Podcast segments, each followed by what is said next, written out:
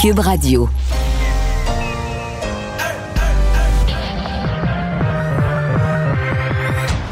Deux, deux, deux, deux, deux animateurs cohérents, deux visions différentes. Une seule émission, pas comme les autres. Mario Dumont et Vincent Dessureau. Cube, Cube Radio. Bonjour tout le monde, bienvenue à l'émission euh, mardi, notre première de la semaine, après une longue fin de semaine. Euh, tout le monde semble en avoir bien profité. J'espère que c'est votre cas. Bonjour Vincent. Salut Mario. Tout en a bien profité? Oui, on fonce tranquillement, là. Ça fait Euh, du bien. moi, j'ai fait du bateau pas mal hier et puis ça paraît sur mon teint. Je me suis fait, me suis fait dire ce matin à la télé. Ah oui? Mais moi, quand tu te mets, je me suis mis de la crème deux fois dans la journée, puis j'avais Ah. quand même un petit coup de soleil. La quoi? C'est quoi ça? La, la crème. Ah, Mais j'ai réussi à prendre un coup de soleil pareil. Ah ouais. Ça, Moi, j'ai le teint foncé, tu sais, puis... Toi, tu mets rien. Mais je serais supposé, mais mettons hier, même- j'ai même pas pensé à ça. Tu peux, tu peux pas être pro-vaccin et anti-crème solaire. là. Ben, j'ai même, pas même pas pensé à ça. Je suis pas anti, euh, j'en ai, juste pas. OK. Bon. Mais c'est vrai que t'as le teint. Euh, euh, Mais le euh, point de presse aujourd'hui bien positif Euh, de notre gouvernement là. Oui, pour la plupart des régions qui vont passer finalement à orange, mais à certains endroits, dont nous, à Montréal, euh, Jean de Laval, certains secteurs, Les grosses villes Montréal, Laval, Rivière-du-Loup. Rivière-du-Loup, euh, ça reste au rouge. Le merci du granit devront attendre un peu, mais pas beaucoup. Parce que le, dès le 7 C'est juin, on s'attend à ce qu'on soit tous en zone orange et qu'on puisse profiter de ces nouveaux privilèges. On a. Ensuite, on va aller rejoindre Paul Larocque et l'équipe de 100% Nouvelles. 15h30, c'est le moment de joindre Mario en direct dans son studio à Cube Radio. Mario, donc, euh, pour l'essentiel, les choses évoluent toujours favorablement au Québec, mais euh, bémol aujourd'hui, tu as vu ça, mauvaise surprise pour euh, les gens de Montréal et de Laval. Ça va, euh, qui vont rester en code rouge une semaine de plus que prévu, donc jusqu'au 7 juin. Mario, ça veut dire que les salles à manger des restaurants, par exemple, vont rester fermées, les, les gyms vont rester fermés une semaine de plus à Montréal et à Laval. Ouais, et dans la MRC du Granit et dans une partie du Bas-Saint-Laurent, euh, bon, parce que ce sont des régions où la situation est un petit peu plus euh, difficile. Il semble que dans le cas de, Montréal, entre autres, ça a été discuté. Puis, je sais pas, les gens de Montréal sont peut-être un peu surpris de la nouvelle, mais s'ils avaient écouté attentivement euh, la docteure Drouin, laquelle est la directrice de la santé publique de Montréal, elle l'avait pas dit formellement, mais avait quand même eu des commentaires dans le sens que oui, là, le but c'est de passer l'ensemble du Québec le 31 mai, mais on va regarder. T'sais, avec moi j'avais trouvé qu'il y avait de la nuance dans son propos où elle semblait dire qu'elle euh, il restait des discussions à y avoir. Moi je suis pas si surpris que ça. Bon, une semaine de plus, je pense que c'est de la de la prudence. Est-ce que c'est un excès de prudence? Je pense qu'aussi le gouvernement se dit quand même c'est une semaine de plus à passer en zone orange, mais dans l'intervalle, le coup, ce vendredi le couvre-feu va être néanmoins élevé. Euh, les terrasses des restaurants vont ouvrir. Je pense qu'on se dit en termes de gestion de la psychologie collective à Montréal et à Laval, il va, quand même avoir des choses. Les gens vont aller massivement, je pense, sur les terrasses. Le couvre-feu va donner une certaine liberté. Donc, pour les autres éléments de la zone orange, on se donne une, semaine de plus. Ce qui va être intéressant, c'est de savoir est-ce que ces régions-là, celles qui ont été nommées hier, est-ce qu'elles vont être une semaine en retard pour tout? C'est-à-dire que, parce que ça va aller vite après ça. Le 14 juin, techniquement, on passe du orange au jaune. Est-ce que Montréal pourrait passer au jaune? Le 14 juin ou est-ce que les régions qui sont qui passent une semaine plus tard au orange ben, vont toujours être décalées d'une semaine? Ça, c'est, c'est une des questions. C'est un petit rappel quand même, Mario, hein, que c'est pas fini tant que c'est pas fini, même si les choses évoluent quand même plutôt favorablement. Mario, euh, livre vert sur euh, la, réorganisation policière au Québec, euh, la réforme de la police. Bernard Sévigny, l'ancien maire de Sherbrooke, et, la juge Gibault à, la retraite également, qui ont travaillé à, ce document-là. Mais de rien, Mario, il, suggère pratiquement la, disparition de l'UPAC, enfin intégrer l'UPAC dans un- une organisation policière plus grosse, tellement l'image de l'UPAC est affaiblie. C'est c'est assez spectaculaire comme recommandation, Mario. Oui, je suis pas tellement d'accord. Je suis pas tellement d'accord. Je, Non? pas, pas que je sois inconscient du fait que l'image de l'UPAC a été euh, l'image de l'UPAC a été assombrie là, mais euh, je veux dire, euh, tu sais, c'est pas la première organisation publique qui va son. Tu sais, l'image c'est l'image. Tu fais une série de gaffes, tu passes des nouvelles pendant deux ans qu'avec toutes sortes de mauvaises affaires, ton image est assombrie. Est-ce que ça veut dire que le Québec n'a plus besoin d'une unité anticorruption? Je suis pas d'accord. Donc moi, qu'on, j'ai pas de problème à ce qu'on réforme, c'est-à-dire que si on veut intégrer dans l'UPAC d'autres types d'enquêtes ou des enquêtes, par exemple de, de col blanc sur des entreprises privées ou qu'on veut élargir à d'autres types de fraudes, ça, euh, moi, je, je, suis parlable là-dessus. Mais l'idée qu'il doit rester une unité anticorruption euh, euh, indépendante avec des pouvoirs, qui soit pas juste une division de, la, de, notre corps, moi, ça, je pense que c'est important. Puis, à un moment donné, faut, faut, comme société, il faut se souvenir de ce qu'on fait. Je peux pas croire qu'on oublie à toutes les huit ans ce qu'on vient de faire. sais, on vient de créer l'UPAC. Rappelle-toi toutes les discussions qu'on a eues à l'époque. On se comparait avec l'État de New York. On avait créé un corps indépendant. Tout le monde était d'accord avec ça. Et là, l'UPAC, il se fait des gaffes à l'UPAC, puis là, on n'aurait plus besoin, non. Pour faire la différence entre des, erreurs circonstancielles qui ont nuit à l'image d'une organisation. Je veux dire, Hydro-Québec a eu certaines années où son image était noircie. On n'a pas arrêté de distribuer l'électricité, on n'a pas fermé Hydro-Québec. On a corrigé les problèmes, on a changé la direction, on a, pris les mesures. Fait que, tu sais, c'est ça. Là, moi, j'ai... Donc, j'ai pas de problème à ce qu'on réforme, qu'on intègre d'autres activités, mais le message doit être clair qu'il demeure une unité anticorruption avec les, les pouvoirs de l'UPAC actuel. On verra ce que le gouvernement va, dire de cette recommandation. en principe, euh, réaction de, Québec demain. Mais on note, Mario, que depuis qu'il y a eu un changement de commissaire, depuis que euh, le commissaire Gaudreau est en place, tu as remarqué que l'UPAC ne fait plus parler d'elle pour les, mauvaises raisons? Oui, des fois, c'est pas des fois c'est, mieux de pas trop faire parler de soi. de faire parler de soi juste quand il y a quelque chose de, réel à, annoncer.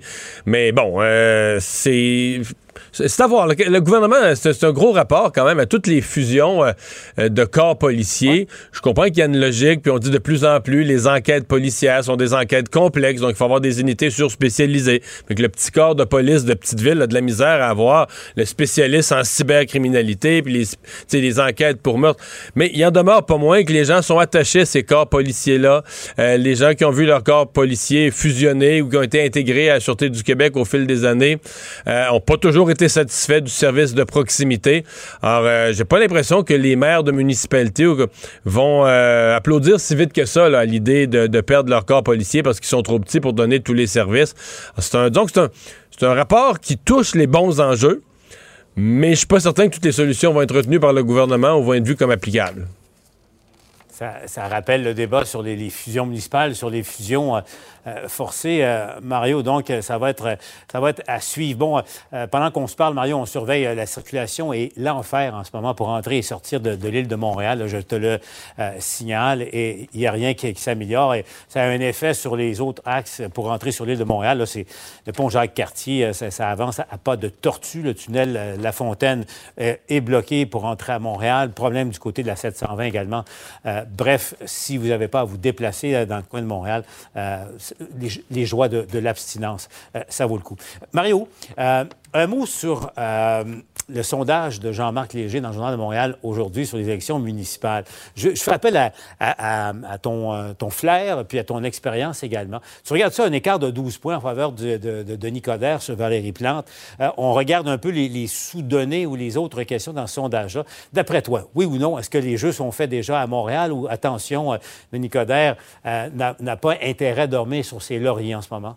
12 points municipal, c'est pas beaucoup, là. Euh, il faut quand même rappeler qu'à peu près à pareille date, là, ou peut-être un peu avant, mais lorsqu'il s'est présenté, Régis Labaume, là, avant l'été, au printemps, je pense que l'écart était de 40% avec son rival. Puis il a gagné. Là. Fait, que 12 points municipal à ce date-ci, c'est pas énorme. Mais c'est une avance réelle. de l'autre côté, je me mets dans la peau de Denis Coderre. soyons sérieux, Paul. après la dernière élection, bien même un an, un an et demi après la dernière élection, on le disait fini, là on se disait, il n'y a pas de retour, puis Denis Coderre pense revenir. Puis moi-même, je disais ça. il pense, il a l'air à penser revenir. Je vois pas comment il va revenir. Euh, il s'est trouvé un chemin, il a fait des changements dans sa vie. Puis là, euh, il part premier 12 points en avance. Pour lui, c'est quand même ce Polaroid-là, il est loin d'être mauvais. Ça veut dire qu'il était réhabilitable. Il est réhabilité d'une certaine façon. Il n'est pas réélu, mais il est au moins réhabilité comme candidat très concurrentiel dans la course. Et il est même en avance. Moi, si j'étais organisateur de Valérie Plante, donc c'est pas perdu pour elle, mais si j'étais organisateur de Valérie Plante, Paul, euh, souviens-toi de Robert Bourassa qui disait souvent dans un sondage Je m'inquiète pas tant de l'intention de vote que de telle autre affaire, le taux de satisfaction ou des affaires où il disait ça, c'est sensible. Et moi, les deux affaires que je trouve épouvantables pour Valérie Plante. Bon, le taux de satisfaction, ça, c'est depuis l'été passé, là, ces autoroutes à vélo puis ses patentes. Elle a heurté la population, c'est jamais revenu, elle n'a jamais réussi à recoudre ça. Mais pire que ça, 30% derrière de Nicodère pour ce qui est de la relance économique. Et c'est spécial. Quand tu es au pouvoir, Hein, quand tu es au pouvoir, généralement, le thème économique, il te revient un peu plus naturellement, ne, serait-ce que par le fait que tu es invité aux, aux inaugurations d'entreprises. Tu es au pouvoir, c'est toi qui annonces les investissements, les nouveaux projets, tu coupes le ruban de la, de la nouvelle usine ou du nouveau magasin de chaussures. Tu es, dans le développement économique de facto. Alors, comment être aussi en retard? Et ça, pour les organisateurs de Valérie Plante, je dirais, c'est paniquant parce que, tu sais, l'économie, c'est pas comme un petit thème secondaire. C'est un peu le cœur de la vie. Là, donc, si t'as pas de crédibilité pour relancer l'économie euh, à Montréal, t'as un immense problème. Et tu sais, c'est euh, Madame Plante, son gros thème, c'est caricatural, mais tu sais, son gros gros thème où elle est populaire, c'est les pistes cyclables. Là, je pense qu'elle domine par 50 quelques points sur Denis Coderre. Mais, tu sais, c'est ce que tu gagnes. Je comprends là, que chez les jeunes, il y a des sous-groupes où ça peut être populaire. Mais est-ce que tu gagnes la confiance de l'ensemble des électeurs parce que tu es bonne en pistes cyclables? Donc, à mon avis, elle va devoir, sur des gros thèmes de fond, là, des thèmes importants, euh, elle va devoir travailler son message très, très, très sérieusement. Peut-être aussi son équipe. Parce que ça, c'est... On entend des rumeurs là-dessus, Paul. Ça semble être un problème. Quand même, Denis Coderre... Euh, a annoncé des candidatures et tout ça. Mais euh, Madame Plante, le recrutement semble pas facile. Peut-être qu'elle garde des grosses cartes dans sa manche, des choses, mais on entend des rumeurs qu'elle s'est fait dire non par certaines candidatures, mais on n'entend pas tant que ça de rumeurs que, attention, là, euh, les gros canons... Alors, ça va être important pour elle. Elle a perdu beaucoup de monde. C'est des choses qui arrivent, mais en gouvernant, elle a perdu des joueurs, des gens qui sont devenus des indépendants. Donc, elle doit regarnir son équipe, et ça, ça pourrait être une occasion d'aller chercher quelques personnalités économiques qui lui redonnent un peu de... Tu sais, qui lui, lui redonne un peu de, force, un peu d'image positive sur le thème de l'économie. Et, aussi, quel sera le thème de la campagne électorale, la, question euh, de l'urne? Est-ce que ce sera la qualité de vie? avantage plante ou la relance de l'économie, avantage Coder. Donc, euh, il y a encore beaucoup d'inconnus à, suivre. Décidément, les élections municipales vont être euh, palpitantes à suivre. Mario, je te laisse retourner à ton émission. Au revoir. On se retrouve au TV Nouvelle. Salut, Mario. Alors, euh, Vincent, ben faisons-le, le bilan. Moins de 400 cas aujourd'hui. J'ai pas regardé la date. La, dernière fois qu'on a eu ça, moins de 400, à mon avis, c'est début, début septembre. Oui, j'essaie d'aller fouiller. J'ai pas eu le temps de vraiment trouver la date, mais c'est euh, ça. Fin d'été, début d'automne, où on était à ce genre de chiffre-là. 346 nouveaux cas. Euh, bon, c'est sûr qu'hier, c'était férié. Est-ce qu'on va peut-être demain avoir un peu Il y a moins de gens qui sont fait tester, c'est sûr. C'est sûr. Là. On a 16 000, presque 17 000 tests. Alors, c'est pas élevé, mais c'est une bonne nouvelle quand même. Six décès, moins neuf personnes hospitalisées, moins une personne aux soins intensifs. Et là, qui est responsable de cette baisse-là? Ben, à peu près tout le monde. Ça en baisse euh, à peu près partout. Le Bas-Saint-Laurent, une bonne journée avec plus 8. Capitale-Nationale, 18 cas seulement. La Mauricie, qui était à 30 la semaine dernière. Il faut rappeler que la semaine dernière, on était à 549. donc, c'est pratiquement 200 de moins. Euh, donc, Mauricie, seulement 10 cas. Euh, Montréal, à 114. Ça, c'est un des plus bas chiffres qu'on a vu depuis très longtemps. Euh, L'Outaouais est en légère baisse aussi. Chaudière-Appalaches et tout le Grand Montréal, Laval, Lanaudière, Laurentide, Montérégie très bonne journée aussi. Donc, il n'y a pas. Euh, c'est uniformément plutôt bon. C'est le plus bas depuis le 15 septembre. Ah. c'est incroyable. incroyable. Je savais qu'on remontait vraiment très loin. On verra quand même demain, euh, demain et jeudi là, si, ça, euh, si, ça tient. Et l'Ontario également, 1039 cas aujourd'hui. Donc, 33 décès. On se souvient qu'on avait dit. on baissera pas les mesures en bas tant qu'on n'est pas en bas de 1000. Alors là, on s'approche quand même de, ces chiffres-là. C'était des bonnes nouvelles, à peu près à la grandeur du, euh, Canada. Oui, sauf le fait c'est une province là, où c'est plus difficile, c'est le Manitoba. Si on se fie à la conférence de presse de M. Trudeau, partout ailleurs au Canada, ça va, euh, ça va mieux. Oui, parce qu'au Manitoba, euh, là, on annonçait, bon, non seulement on a plus de, cas, mais beaucoup plus d'hospitalisation au point où on aura besoin d'aide. On a fait la demande au gouvernement fédéral au Manitoba d'avoir du personnel médical en renfort. Alors, on en est là, euh, au Manitoba. on voit que c'est pas toutes les mêmes provinces qui ont été euh, en forte hausse en même temps. Et là, ben, euh, peut-être qu'on a baissé la garde un peu trop au Manitoba. Alors, on l'a effleuré tout à l'heure, mais refaisons le, bilan de la conférence de presse d'aujourd'hui. Commençons par les zones de couleur. D'abord, pour vendredi, les terrasses, tout ce qui est annoncé pour vendredi, le couvre-feu qui lève, ça, c'est blindé, ça reste comme ça. Là où il y a des changements, c'est pour la, ce qui était prévu pour la carte des couleurs lundi le 31. Oui, il faut quand même être clair là-dessus parce que ça, il y a des, vois, des endroits où on dit, ah, finalement, vous êtes en zone, vous restez en zone rouge, euh, qui pensent que le couvre-feu reste et tout ça. Non, ça, on l'avait dit, le 28, partout au Québec, terrasse, la levée du couvre-feu, les rassemblements de 8 8 personnes dans les cours privés. Ça, c'était quand même très attendu. Donc, ces trois choses-là, c'est pas lundi, c'est vendredi. C'est vendredi. C'est partout. Et c'est partout, peu importe euh, votre couleur. Euh, bon, par contre, au niveau des couleurs, ben, la capitale nationale, la Montérégie, les Laurentides, la Nodière, l'Outaouais, passe en zone orange dès lundi prochain.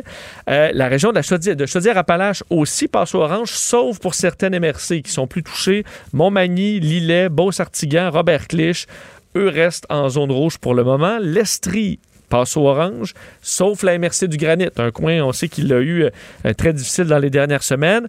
Dans le Bas-Saint-Laurent, ben la partie est va passer en orange, euh, Rimouski, Lamitis, Matane, Matapédia, mais à l'ouest, Rivière-du-Loup, les Basques, Témiscouata, Kamouraska, eux restent au rouge. Je voyais beaucoup de gens qui réagissaient aussi assez fortement là-bas de rester au rouge, mais euh, on veut attendre que de, voir que les cas s'améliorent. Euh, des énormes éclosions. Là, c'est un peu moins pire ces jours-ci, mais je pense qu'on reste quand même nerveux, là, qu'on veut vraiment que ça se calme totalement avant. Ça a été montagne, disons, des montagnes russes un peu dans ce coin-là. Et dans les grandes régions populeuses, euh, ben, encore plus populeuses, la région de Montréal, Laval, reste en rouge pour l'instant. Et là, c'est les régions au complet. Là, donc, c'est pas certains secteurs. Euh, on attend, au dire du docteur Arruda, que la tendance continue. Il faut dire, la tendance continue. Là, à Montréal, ça a toujours un peu baissé. On n'a pas eu de hausse soudaine, nous, dans la troisième vague, mais c'est que ça baisse pas vite. Euh, là, on est à 114, mais ça a été une baisse très euh, légère. On veut s'assurer que ça tienne. Mais, au dire de François Legault, si ça se maintient, tout le monde passe au orange d'ici le 7 juin. Il faudrait dire que le gouvernement a été questionné sur les scènes un peu inquiétantes, un peu partout. On le sent qu'il y a un relâchement dans les parcs, euh, sur les plages. Euh, les gens se réunissent, font le, font le party. À certains endroits, ils sont tellement que les policiers ben, ne peuvent même pas réagir parce qu'il y a juste trop de monde. Euh, ça, François Legault a dit qu'il faut continuer de faire attention. La population doit être prudente. Il ne faut pas revoir ce qu'on a vu sur les plages en fin de semaine, au dire de François Legault. Mais est-ce que les gens qui sont sur les plages, c'est eux qui écoutent le point de presse de 13 h un mardi?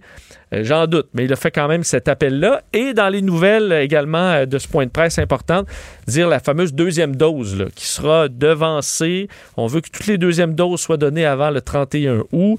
Euh, donc, en gros. Puis on, va respecter l'ordre des âges. C'est-à-dire que les, gens de 80 ans, puis on commencera par leur permettre de devancer leur rendez-vous, puis ensuite les autres. Oui, mais là, ça, ça va se faire avec un peu les rendez-vous disponibles. Alors là, à partir de quand tu ouvres une autre, une autre tranche d'âge? Il reste du flou. Oui, mais ça va se faire.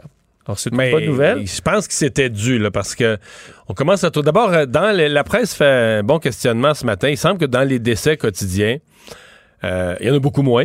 C'est des nombres, des nombres moins gros. C'est généralement en bas de 10. Mais c'est quand même, c'est beaucoup, puis c'est pas beaucoup à la fois. C'est pas beaucoup quand tu as connu des journées à 100, mais c'est beaucoup de monde qui décède de la COVID. Et donc, euh, et comme il y en a plus dans les CHSLD, euh, très peu dans les RPA, c'est des gens qui étaient à la maison. Donc, c'est moins de gens qui décèdent, mais c'est principalement des gens qui étaient en relative bonne forme, qui vivaient chez eux, qui étaient dans leur maison. On peut dire qu'ils n'étaient pas âgés, puis ils n'étaient pas un peu fragilisés par, euh, par la vie, par les années, mais pas, ils n'étaient pas en institution, ils vivaient dans leur maison. Donc, et, plusieurs ont reçu une première dose. Et là, c'est comme ça amène la limite de dire, OK, après une première dose, c'est des protections qu'on disait de 50, 60, 70 mais peut-être qu'elle décline la protection au deuxième, au troisième mois. Plusieurs experts qui disent, ben la protection, elle, tempère un petit peu rendu au troisième mois. Donc, euh, c'est à la fois un rappel des limites de la première dose, qu'il faut rester prudent avec une première dose. Oui, ça protège, mais pas. Et moi, ça m'inquiète parce que je pense qu'à partir de la fin de semaine, à partir de vendredi, les personnes du troisième âge vont recevoir de multiples invitations. Là. Oui, là, ça va commencer. Viens-t'en euh, sur le patio, viens-t'en sur la terrasse, les petits-enfants vont être là. Euh, tu sais, c'est que là, tu vas avoir les petits-enfants qui vont encore à l'école. Donc, il y a beaucoup moins de COVID qui circulent. Mais il y en circule, il y en avait, malgré tout, il y en avait 350 cas hier, c'est du vrai monde qui se promène, puis tout ça, puis qui pourrait se retrouver dans un souper avec. Donc, puis, euh, le docteur Arruda a été questionné là-dessus, puis j'ai pas trouvé clair du tout. Là. Euh, oui, mais euh, il nous en fait encore une pas mal, à savoir ces études qui montrent que c'est peut-être plus soit 50, 60 la protection après une dose. Puis là, il dit ben c'est 80, 85, mais il y a des immunosupprimés, mais c'était pas vraiment ça la question. Pour ça, il reparle du délai. Ben moi, j'écoute différents experts, là, puis on semble penser. D'abord, c'est pas une dose, c'est pas la, méga protection à 95% ça n'a jamais été ça. C'est moins.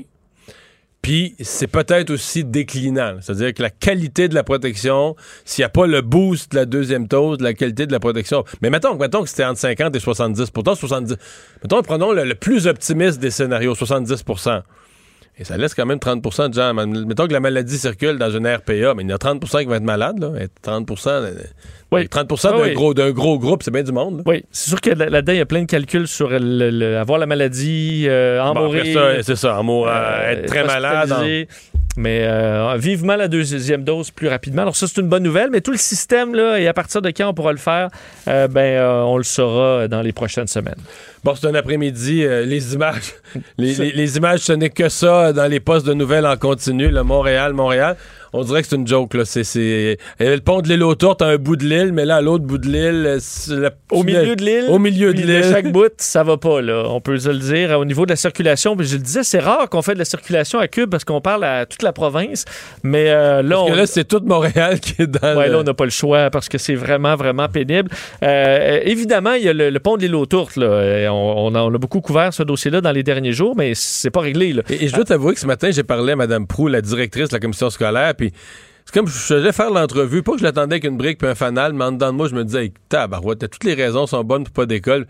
Puis là, elle commençait à me développer toutes les teams défiler, tous toutes, les problèmes qui s'entraînaient, les autobus. Puis là, les jeunes, la semaine passée, ils ont été jusqu'à deux puis trois heures dans les autobus scolaires.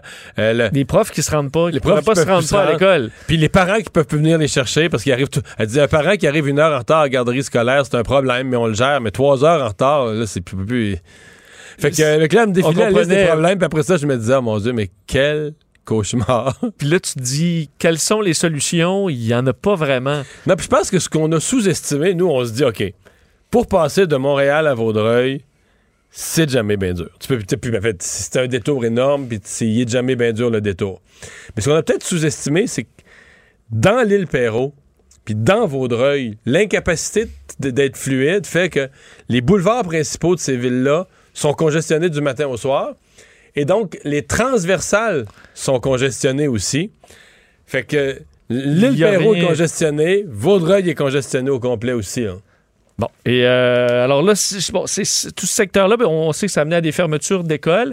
Euh, et euh, ben, s'ajoute à ça dans les dernières heures le tunnel Hippolyte Lafontaine, où là, ça écoute, dans les dernières nouvelles, c'était jusqu'à Sainte-Julie là, que ça ralentissait en raison d'un, d'un accident impliquant au moins quatre ou cinq véhicules, un camion qui a causé deux blessés, heureusement légers.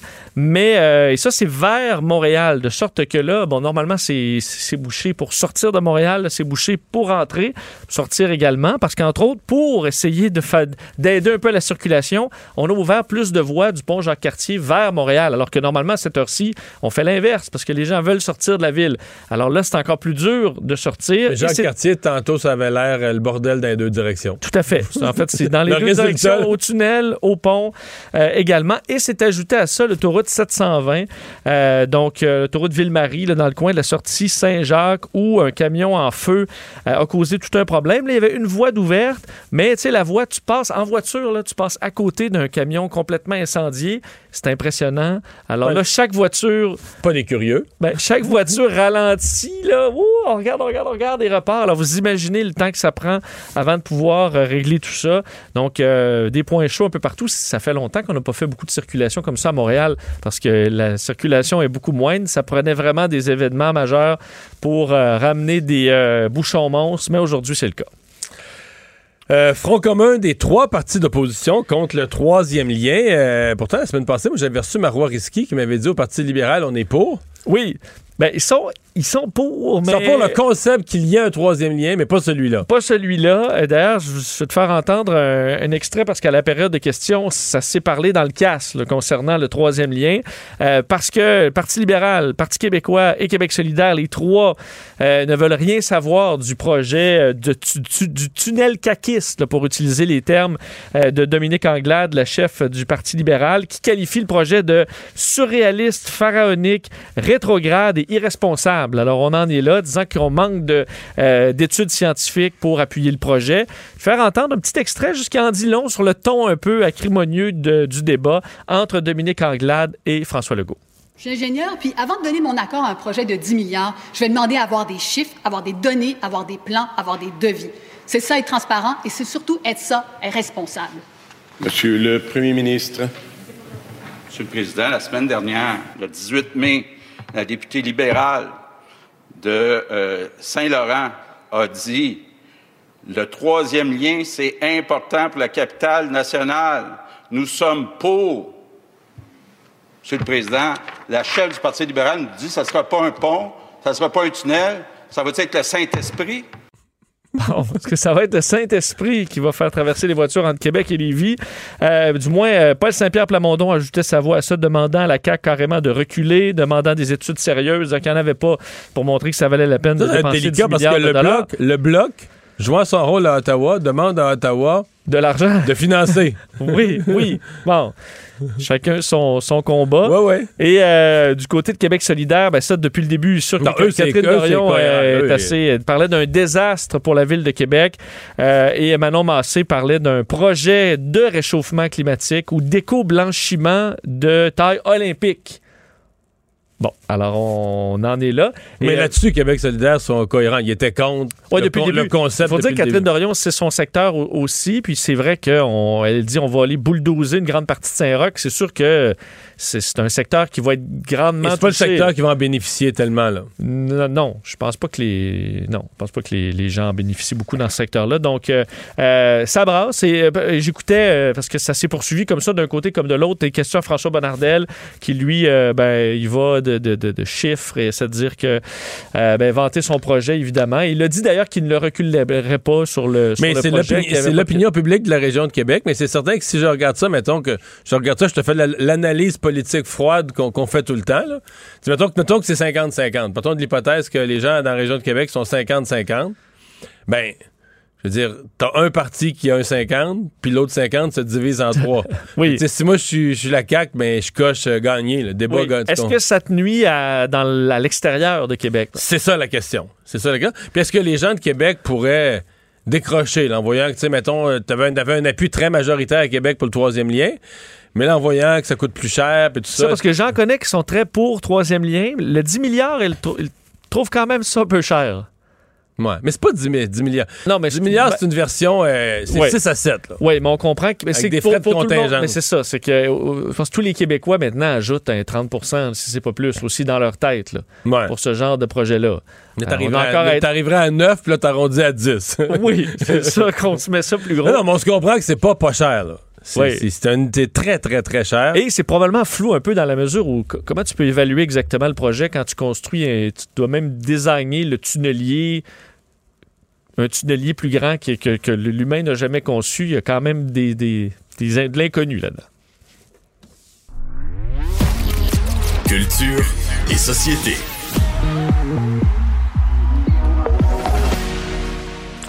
Bonjour Anaïs. Bonjour, messieurs. Alors, Marie-Pierre Morin qui perd un de ses diffuseurs. Exactement. C'est une, euh, je voudrais quand même une grosse nouvelle avec peu de détails toutefois. Euh, c'est tombé donc cet après-midi, comme tu l'as dit, Mario, euh, Marie-Pierre Morin qui perd un diffuseur. Donc, elle, en fait, il y avait trois projets présentement qui étaient en branle. Donc, on sait tout d'abord le film Arlette avec Marie-Lou Wolfe, La Faille 2 qui débarquera éventuellement sur Club Illico. Et il y avait aussi la série Mais pourquoi? Qui avait été quelques semaines confirmé, de- non?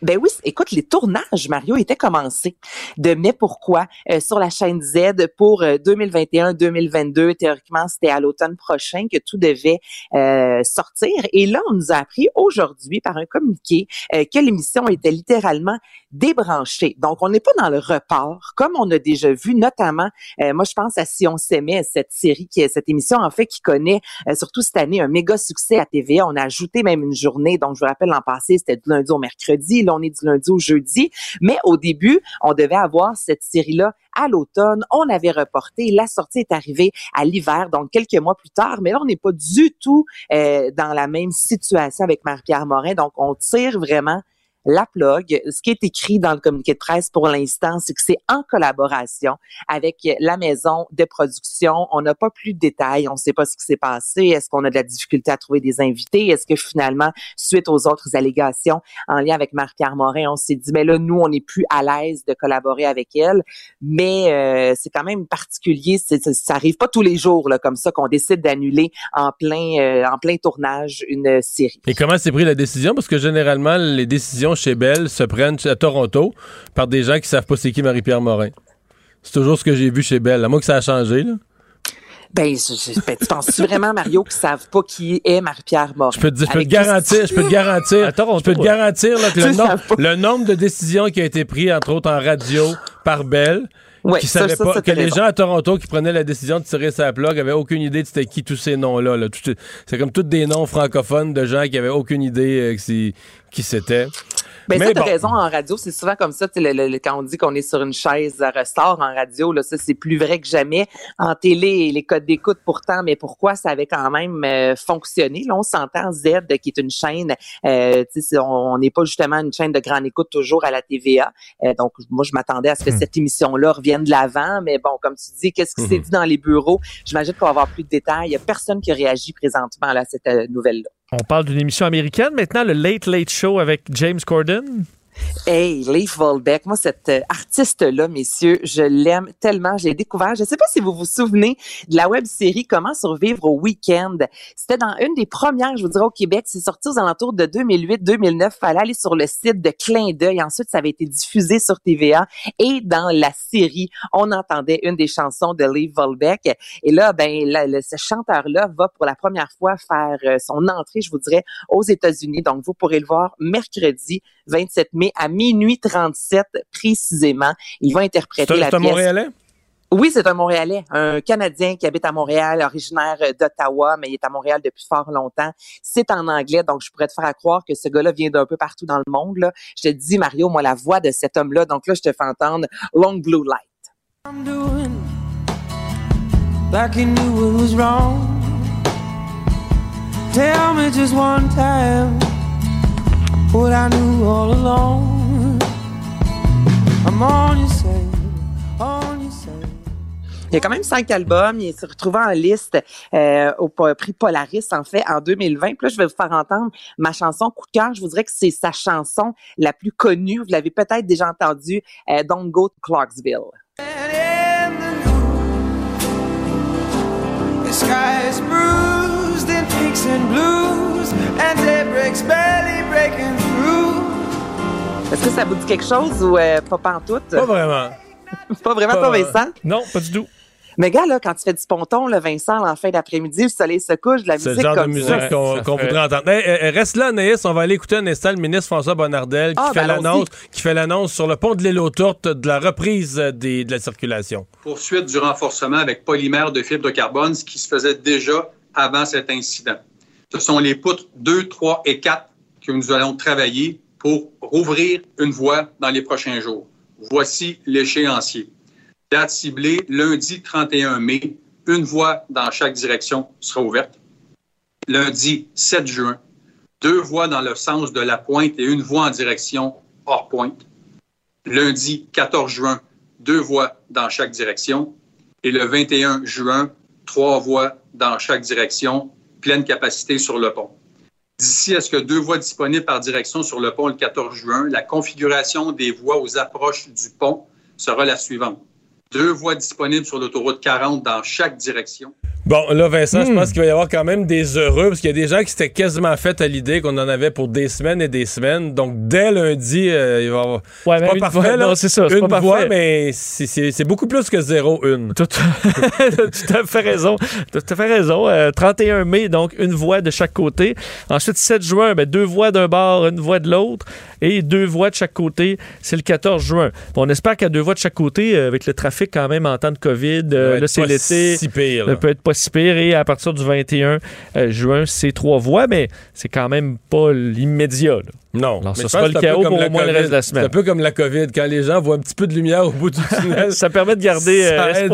Ça aide le moral et ça aide à garder euh, l'espoir. Bon, euh, cette parenthèse faite, on revient à toi, Anaïs. C'est Jean-Marc Généreux qui va jouer un personnage de Fort Boyard. Hey, lui qui va rejoindre le père Foura. Donc là, c'est un nouveau personnage, bien sûr, pour la 32e saison de l'émission qui sera euh, diffusée cet été sur France C'est Télévisions. ça, parce que nous, on n'en a pas. Il n'y a pas de Fort Boyard présentement au Québec Non. En tournage, là. Ben non, là, c'est fini ici depuis un bon moment, mais ça fonctionne encore, eux, au bout en France. Vous, là, rapidement, je vous envoie à Fort Boyard. Vous embarquez ou vous embarquez Ben pas? oui. T'es-tu déjà allé, toi, Mario? Mais aucun Non, intérêt. T'as déjà été La invité? moitié de Aucun intérêt?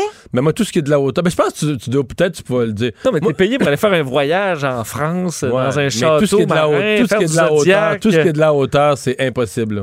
Ouais, mais t'as juste à leur dire que t'as peur d'une affaire que t'as pas peur, puis ils vont t'envoyer faire ça, là. Ouais, moi, je pourrais dire j'ai le dédain, moi, les araignées, ça, ça, Ouais, puis tu t'en fous. Juste mettre mon bras dans des araignées, ça me dérange pas pas Ah, c'est ça. Tu C'était en train de dire que la fameuse là, petite cabane là, avec plein d'araignées sur les murs, puis il y avait des scorpions Ah, d'en avec face, des d'en face, c'est dégueu un peu, j'avoue. là. Oh! Des yeux, puis des cheveux, puis dans la tête, ça. Oui, les peaux, là, que tu te mets la main, Ça, tu sais les pas ce qu'il y a dedans. ça, les peaux, ça me dérange moins. Ouais. Non, Tu ça, sais pas ce qu'il y a dedans, prends des une grande, prends une hein. grande respiration, puis tu plonges. Mais dans, non, mais c'est l'idée d'avoir maintenant, des araignées dans les yeux, dans les oreilles, ça, c'est gossant, Ouais. ça chatouille, puis ça, ça m'aurait écœuré un peu Des plus. serpents, les tessos. Ou lutter contre euh, la lutteuse. C'est une fille qui fait ça. C'est une fille qui fait ça. Généralement. comment s'appelait, les gars?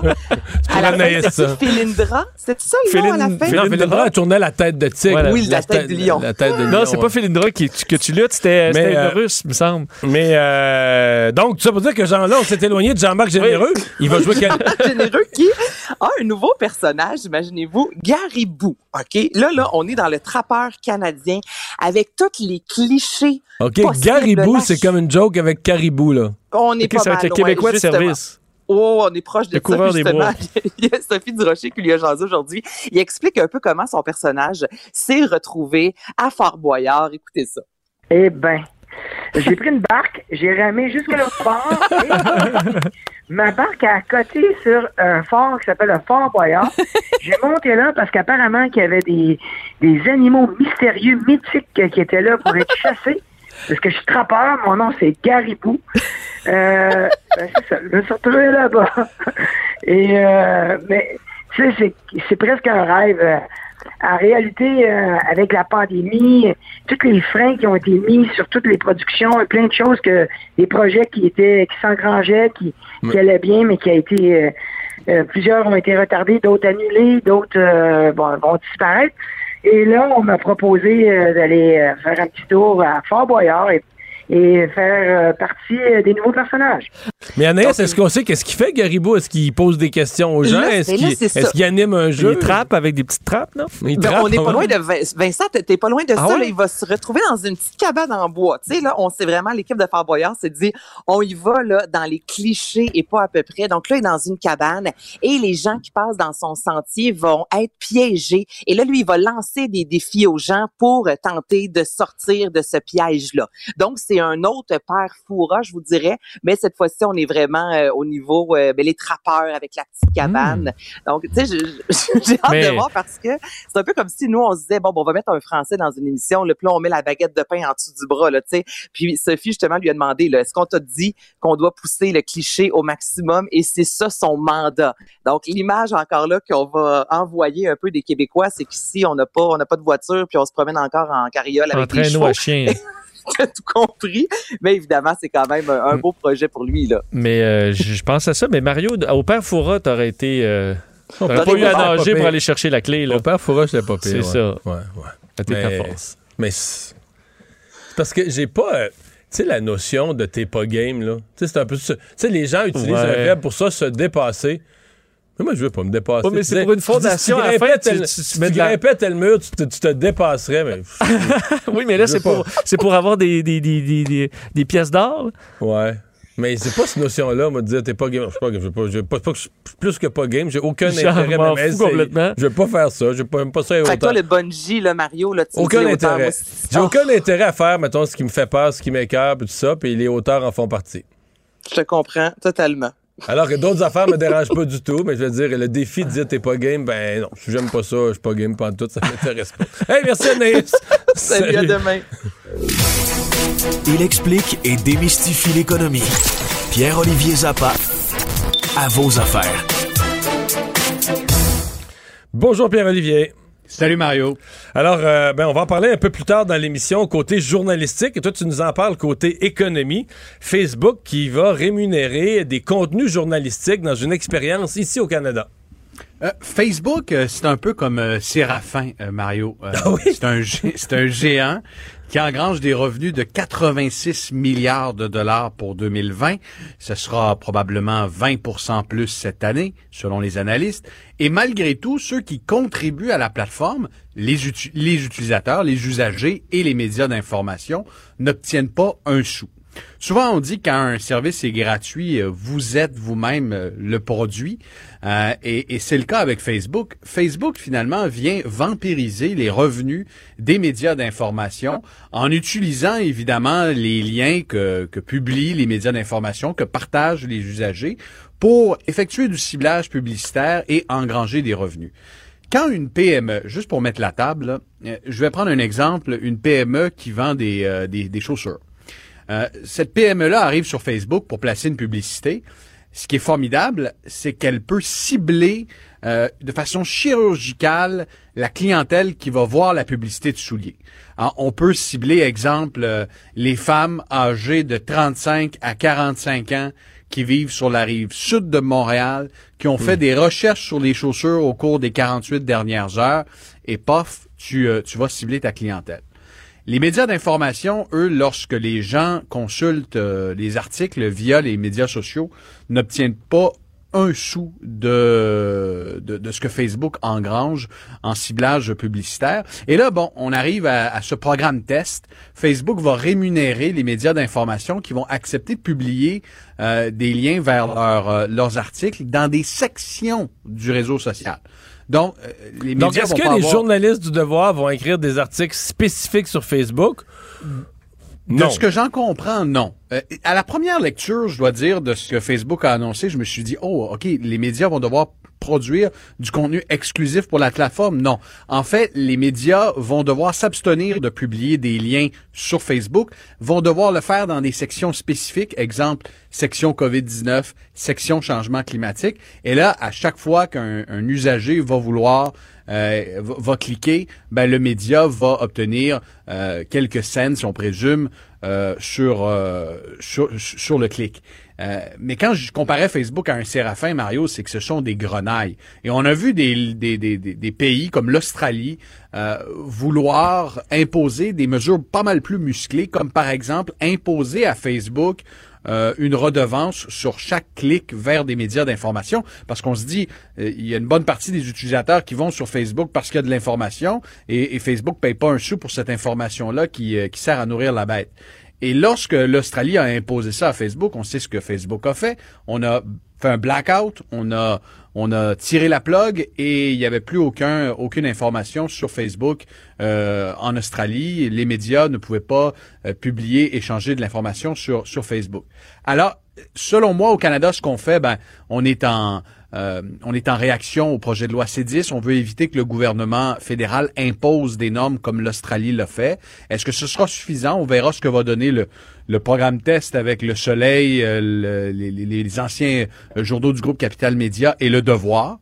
Euh, je serais curieux de savoir, Mario, combien de sous par clic on va offrir aux médias d'information québécois qui vont accepter de partager leur contenu sur Facebook. Parce que euh, a tous vu, et puis moi j'en ai vu des gens que je connais personnellement, je veux dire c'est un drôle de parallèle, mais quand même, les Spotify et autres, les sites de, diffusion, euh, des gens qui ont eu du succès et qui, ramassaient des 20 pièces des 30 pièces des, des 83 pièces des montants euh, pour un trimestre. Donc, des montants. Donc, c'est certain que si le devoir. euh, mais est-ce que le devoir aurait accepté de jouer dans ce film-là pour ramasser, euh, je sais pas, moi, euh, 200 pièces par mois ou des pinottes?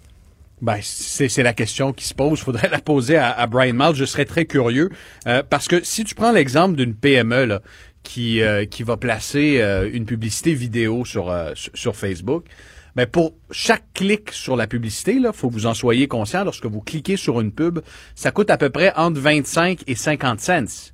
Facebook, chaque fois que vous cliquez sur une publicité, engrange à peu près 25, 45, euh, 50 cents par clic. Qui sont énorme. facturés, qui sont facturés. Ils sont facturés à la PME, donc à l'entreprise. L'entreprise, exemple, dit, moi, j'ai un budget publicitaire de 1000 dollars. Ça représente grosso modo 4000 clics, exemple. Donc, elle publie sa vidéo. À chaque fois que vous cliquez, ben, on enlève euh, 25 sous à la PME qui est versée directement à Facebook. Au bout, de, c'est quatre- comme ça au bout de 4000 fois, ton budget est rendu à zéro. Si tu veux avoir de la, de la publicité, tu repayes. Tu remets de l'argent, puis c'est comme ça que Facebook euh, réussit à engranger des revenus de 86 milliards de dollars par année. Tu nous donnes, parlant de, parlant de gros sous, euh, le palmarès des marques les plus vendues au monde? Pour une neuvième année de suite, la marque la plus vendue dans le monde demeure Coca-Cola. Euh, c'est un palmarès qui est publié euh, chaque année par Kantar. Et euh, Coca-Cola a été acheté, tenez-vous bien, 6 milliards et demi de fois en 2020. Euh, et malgré la, la, la fermeture Ok, des Excuse-moi, mais quand tu dis de fois, donc, c'est pas nécessairement en, en montant de vente, en argent de vente, en nombre, de, en nombre de transactions où tu as acheté le produit, là. Exactement. 6 milliards et demi de fois en 2020 pour euh, être bu à la maison. Donc, on parle d'achat de consommateurs, là, comme toi et moi. Et c'est une hausse de 4% en un an. Et, euh, et les ventes en ligne, ça, ça m'a surpris. Là. Il y a des gens qui achètent des produits de la marque Coca-Cola en ligne. Euh, ça a grimpé de 50% avec 59 millions d'achats. C'est une proportion infime sur les 6 milliards et demi, mais quand même, euh, effet de la pandémie, les, les ventes en ligne de Coke, de Coke Diet ont bondi de façon assez nette. La deuxième marque la plus vendue là, dans le palmarès, ben, c'est Colgate, parce qu'évidemment, tout le monde se, tout le monde se brosse Hein? les dents. Parce qu'on a bu trop Euh, sucré. on a vu tout ça, on se brosse les dents. Et, et une des marques qui a, qui a connu le bond le plus spectaculaire cette année, là, euh, c'est Kinder. Vous savez, les, les œufs en chocolat. Ah ouais? Euh, ouais, on a une croissance de 22 euh, donc de, de, de, de- de transactions directement avec les consommateurs. Alors probablement que dans les temps difficiles, euh, le réconfort, on, on le trouvait dans, dans, dans certains petits plaisirs. Euh, et, euh, et on le constate cette année, en période de crise, les consommateurs ont consommé beaucoup plus de produits de base, de produits alimentaires et de produits d'hygiène. Donc, tu as des marques de gel hydroalcoolique qui n'ont jamais été dans ce palmarès et qui aujourd'hui figurent euh, parmi les marques les plus transigées. Je pense ici à, à Lifebuoy qui est un qui est dans le portefeuille d'Unilever. C'est un c'est une marque justement de gel hydroalcoolique, de savon euh, et, euh, et la marque a grimpé de 15% dans le baromètre. Alors, c'est un baromètre qui calcule combien de ménages dans le monde achètent une marque et à quelle fréquence. Alors, ça fait pas mal de transactions pour, euh, pour Coca-Cola. Qui a dit que les gens avaient arrêté de boire du Coke, Mario? Merci, Pierre-Olivier. Il n'y a pas de quoi. Mario Dumont et Vincent Dessureau. Inséparables comme les aiguilles d'une montre. Cube Radio. Alors, c'est une nouvelle euh, intrigante à ce moment-ci, peut être intéressante à la fois parce qu'on cherche tous des solutions euh, pour la cohabitation entre les médias qui font l'information et les grandes plateformes comme Facebook. La nouvelle étant 14 médias canadiens vont euh, dorénavant recevoir des revenus de Facebook. Le devoir est sur cette euh, liste, sur une nouvelle interface qui s'appellerait Facebook News Innovation Test. On en discute avec Jean-Hugues Roy, professeur à l'école des médias de l'UCAM, euh, qui est devenu un spécialiste de ce type de questions. Bonjour Jean-Hugues. Oui, bonjour Mario. Euh, Globalement, parce que j'ai même de la misère à me faire une idée, est-ce que c'est dans la catégorie des bonnes nouvelles ou des mauvaises nouvelles? Ou... Un peu des deux. Euh, tu sais, à court terme, c'est une bonne nouvelle parce que euh, ça amène de l'argent frais. hein, à 14 médias au, au Canada, deux, deux, tu sais, les sept quotidiens quand même au Ouais. Québec vont, Mais- mais vont de- recevoir de- de l'argent de Facebook. De l'argent ou des les- Parce qu'on on se posait la question. Ouais. On sait pas. on sait pas, On ouais. sait pas ce que ça représente. J'ai justement parlé aujourd'hui aux deux, là, autant à, à Brian Miles du Devoir qu'à Stéphane Lavallée de la coopérative nationale des euh, coop euh, de, de l'information indépendante, là, qui regroupe les- le Soleil, la Tribune et les Oui. autres médias. Et ils n'ont pas voulu me dire c'était ça représentait combien. Euh, mais c'est ça, c'est c'est- c'est des paiements fixes et c'est ça, c'est c'est comme un gros annonceur qui arrive. C'est pour eux, c'est ça, à peu près ça que ça représente là, comme, comme, comme Parce, revenu. parce que le- dans le public, ça a été compris de toutes sortes de manières. D'abord, il y a des gens qui s'interrogeaient à savoir est-ce que, par exemple, la presse, la presse- le, le- le devoir, est-ce qu'un journaliste Mhm. du devoir euh, qui couvre euh, une euh, nouvelle quelconque, est-ce qu'il va faire deux articles? Est-ce qu'il va en faire un pour Facebook ou c'est un, c'est un article non. normal du devoir? Peut se retrouver, oui, dans. Ben, c'est ça. C'est, Facebook veut faire des expériences, hein, veut améliorer la. C'est ça qu'ils disent, là, améliorer l'expérience de leurs abonnés. Et donc, ils ont déjà des, comme des pages Facebook, c'est sur consacrées à la COVID. Il y en a une autre consacrée au climat. Puis là-dedans, ils mettent toutes sortes de, de- d'informations gouvernementales, mais aussi donc ils veulent aller chercher des, contenus d'information, tu sais, donc de- en ayant signé ces livres-là pour alimenter ce genre de de micro-plateformes à l'intérieur de Facebook et faire d'autres expériences à venir. On ne sait pas quoi encore au juste. Alors c'est ça. Puis en échange de, de piger, d'aller chercher les contenus qu'ils veulent dans les médias, ben, ils, ils, ré- ils- ils rétribuent, ils donnent de l'argent à, ces médias-là. Donc, le devoir, le devoir fait un texte sur les changements climatiques. Il est publié dans la section changement climatique, le spécifique changement climatique de, de- de Facebook. Le devoir reçoit des, des sommes pour ça. Est-ce que c'est au nombre de clics ou est-ce que... Non, c'est pas lié, ça, c'est une somme fixe. Une Donc, somme fixe. euh, par année. Même c'est par mois, là, mais ça va être euh, c'est une somme fixe. Donc, combien, ça dépend pas du nombre de clics, ça dépend pas de, de rien d'autre. C'est, Pour l'instant, là, c'est ce qui a, c'est ce qui a filtré. Fait que donc, tu sais, tu me demandais si c'est une bonne nouvelle. Ben ouais, à court terme, oui. À long terme, c'est là que je ne sais pas. Euh, parce que, hein, monsieur le ministre du patrimoine, Stephen Guilbeault, il, l'a dit là, dans plusieurs entrevues, il faut aller chercher l'argent là où il se trouve. Hein, puis tu l'as dit aussi, les médias traditionnels font vendre moins de pubs, font de moins moins de, la difficulté à générer des revenus, alors que c'est, d'autres compagnies qui font de l'argent avec l'information. Qui imprime, Facebook qui l'argent. Carrément. Euh, et donc, euh, l'argent, il est là. M. Guilbeault veut adopter un projet de loi pour aller le chercher, cet argent-là. Mais, Euh, mais là, je, tu sais, tu connaissais les conseils de ministres. Hein? En face de lui, là, il va y avoir le ministre des Finances, le ministre de l'Industrie. Je suis certain qu'ils vont leur dire, ils vont dire à M. Guilbeault, pourquoi on, ferait, on adopterait un projet de loi pour aller chercher l'argent auprès des géants du web? Ils en donnent déjà, là. Donc, c'est ça. Donc, une des craintes, c'est que les véritables solutions à l'australienne soient mises de côté sur la base de dire, ben là, ils ont commencé à s'entendre, ils ont commencé à signer des deals de gré à gré euh, avec... Oui. euh, c'est bien c'est bien mieux ça que le gouvernement qui s'en mêle. Euh, voilà, voilà l'argument que, que, que je vois déjà poindre à l'horizon. Mais moi, je, en tout j'invite M. Guilbeault à pas lâcher, à garder le cap, parce qu'on a, oui, on a besoin. Parce que c'est ça le problème avec une entente comme celle qui été annoncée aujourd'hui, ça va durer trois ans. Après trois ans, puis s'il y a d'autres médias, justement, québécois, euh, tu sais, la presse. Euh, je sais pas moi, le journal Les Versants du Mont Bruno, là, tu sais, euh, j'ai parlé de leur journaliste tantôt. Euh, eux, si eux aussi voulaient bénéficier, recevoir un peu d'argent de Facebook, il faudrait qu'ils aillent quémander auprès de Facebook à chaque année. Donc, ça induit un lien de dépendance avec, avec Facebook qui est pour moi qui est pas une petite- c'est pas c'est pas c'est pas au bénéfice de l'intérêt public pour moi. Je pense qu'on aurait on fait tu sais, euh, avec un projet de loi où on va chercher de l'argent auprès de géants du web, on met ça dans un pot, puis là c'est des pairs, c'est des journalistes qui, dé- qui décident qui- où est-ce que ça va.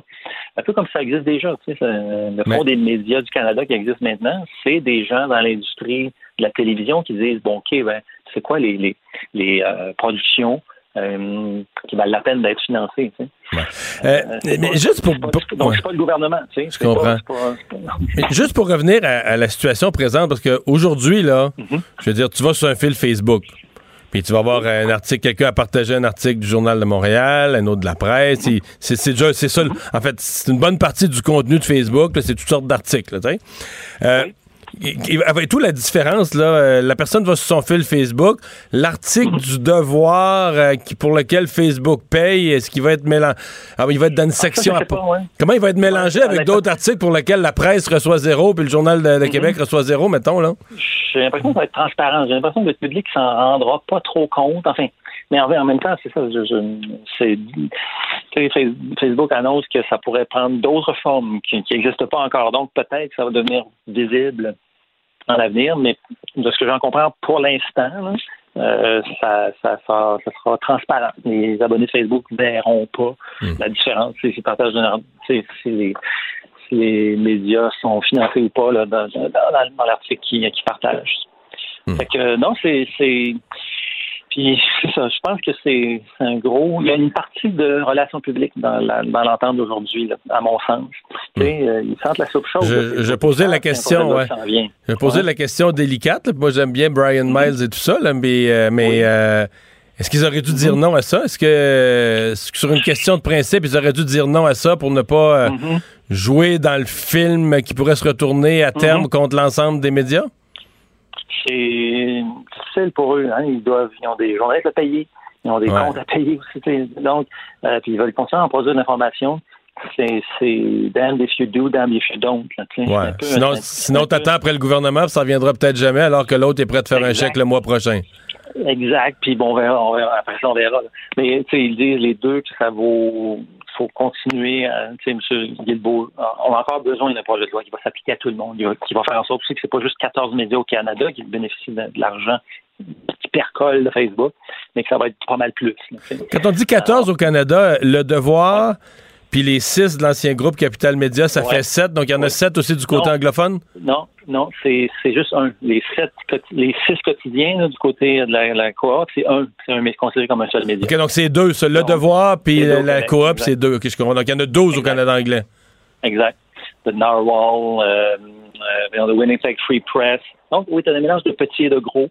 Et puis, euh, ça. Combien, ça représente, on ne le sait pas. Euh, Facebook a promis 8 millions de dollars dans les trois prochaines années pour soutenir l'information. Merci beaucoup. Mais euh, moi, je, calcule que grâce à de l'information, grâce au contenu journalistique qui circule dans Facebook, juste dans les trois premiers mois, janvier, février, mars 2021, Facebook a fait 65 millions et demi de dollars euh, au Canada, en dollars canadiens. Donc, 8 millions sur trois ans, 65 millions pendant, trois mois. Donc, on voit la différence entre les revenus que Facebook génère grâce au contenu journalistique et euh, le soutien que Facebook apporte au milieu de l'information. Il, y a- il y a un gros gap, une gros, grosse Ouais. différence. L'élève pourrait faire beaucoup mieux. Jean-Hugues Roy, merci beaucoup d'avoir été là. Je vous en prie, Au revoir. Au. Questionnement fort euh, intéressant qu'on a pu approfondir. Euh, Jean-Hugues est professeur à l'École des médias de l'Université du Québec à Montréal. Mario Dumont et Vincent Dessureau. Un duo aussi populaire que Batman et Robin. Cube Radio. Alors Vincent, euh, on peut faire le point sur euh, la circulation dans la région de Montréal. C'était le bordel à 15h30 quand on a ouvert l'émission. Oui, et ça l'est toujours. Par contre, ça, ben, s'améliore dans la gestion de l'événement. Par contre, quand le mal est fait, rendu à 4h30, il faut vraiment prendre son mal en patience. Mais entre autres, Transport Québec nous disait que pour ce qui est de, Ville-Marie, il y a eu un problème aujourd'hui, accident, camion en feu, euh, ben là, on est, le camion est éteint. On est en attente du suivi là, qui sera fait par les services environnementaux. Et euh, il y a deux voies euh, rouvertes là, sur trois. Alors, euh, on pourra, euh, ça pourra circuler un peu plus rapidement. On était à une voie tantôt. Euh, dans le tunnel aussi, événement terminé, mais écoute, le bouchon tantôt était assez, euh, assez monstrueux. On garde toujours trois voies d'ouvertes en direction de Montréal sur le pont Jacques-Cartier pour essayer de combler un peu ce problème-là. Ce qui cause des problèmes vers, euh, ben, pour sortir de Montréal, ou aussi il faut prendre son mal en patience. Et évidemment, pont de l'île aux Tourtes, de tout ce secteur-là, c'est bordélique. Par contre, on l'a entendu tantôt en direct, François Bonnardel, le ministre des Transports, qui donnait au moins des dates là, sur euh, la, la- le, Dès le retour. prochain, on aura au moins une voie dans chaque, dans chaque direction. Exact. Et jusqu'au 21 juin, on va ouvrir des voies comme ça à peu près à chaque semaine. Nouvelle journée de grève demain dans les cégeps, euh, dans les écoles primaires et secondaires aussi. Oui, et euh, entre autres, les, euh, pour ce qui est des professeurs des cégeps et collèges du Québec, je- j'étais curieux de t'entendre, ils ont décidé de prendre une journée de, de grève, mais de la faire une fois la session d'hiver terminée. Ouais, mais c'est parce que là, ce qu'il y a eu comme grève, c'était le personnel de soutien dans certains cégeps. Il y a certains jeunes qui... Comme cette semaine, il y a beaucoup de jeunes qui devaient travailler, qui ne peuvent pas travailler parce que la session était finie, là. Mais là, ils ne pouvaient plus donner d'heures à leur boss de disponibilité parce qu'ils ne savaient pas. Ils pouvaient avoir des examens à reprendre. On leur disait que cette semaine, il allait avoir des cours, des examens à reprendre. Parce que, bon, la Fédération nationale des enseignants et enseignantes du, euh, enseignantes et enseignants du Québec, euh, qui représente 15 000 professeurs, disons, on veut éviter de nuire aux élèves en période d'examen. Alors, on fera ça euh, après. Donc, ça va affecter la session d'été, dans le fond. là. Ben, en fait, Ou on retarder dit- la remise des notes. Ou... Ben, ou pendant l'été. Sûr que là, ça a moins d'impact. Mais euh, bon, elle est, elle, est, elle est votée, mais ce sera pas, euh, euh, ce sera pas tout de suite. Et euh, ben, les négociations avec le gouvernement se, se poursuivent, mais sont toujours dans une impasse selon euh, la, la Fédération nationale des enseignants. dit que la situation est consternante, incohérente. On réclame donc des meilleures conditions de, de travail. Eux, ils avaient pris, entre autres, dans les cégeps, là, débrayé pendant deux jours à la mi-mai.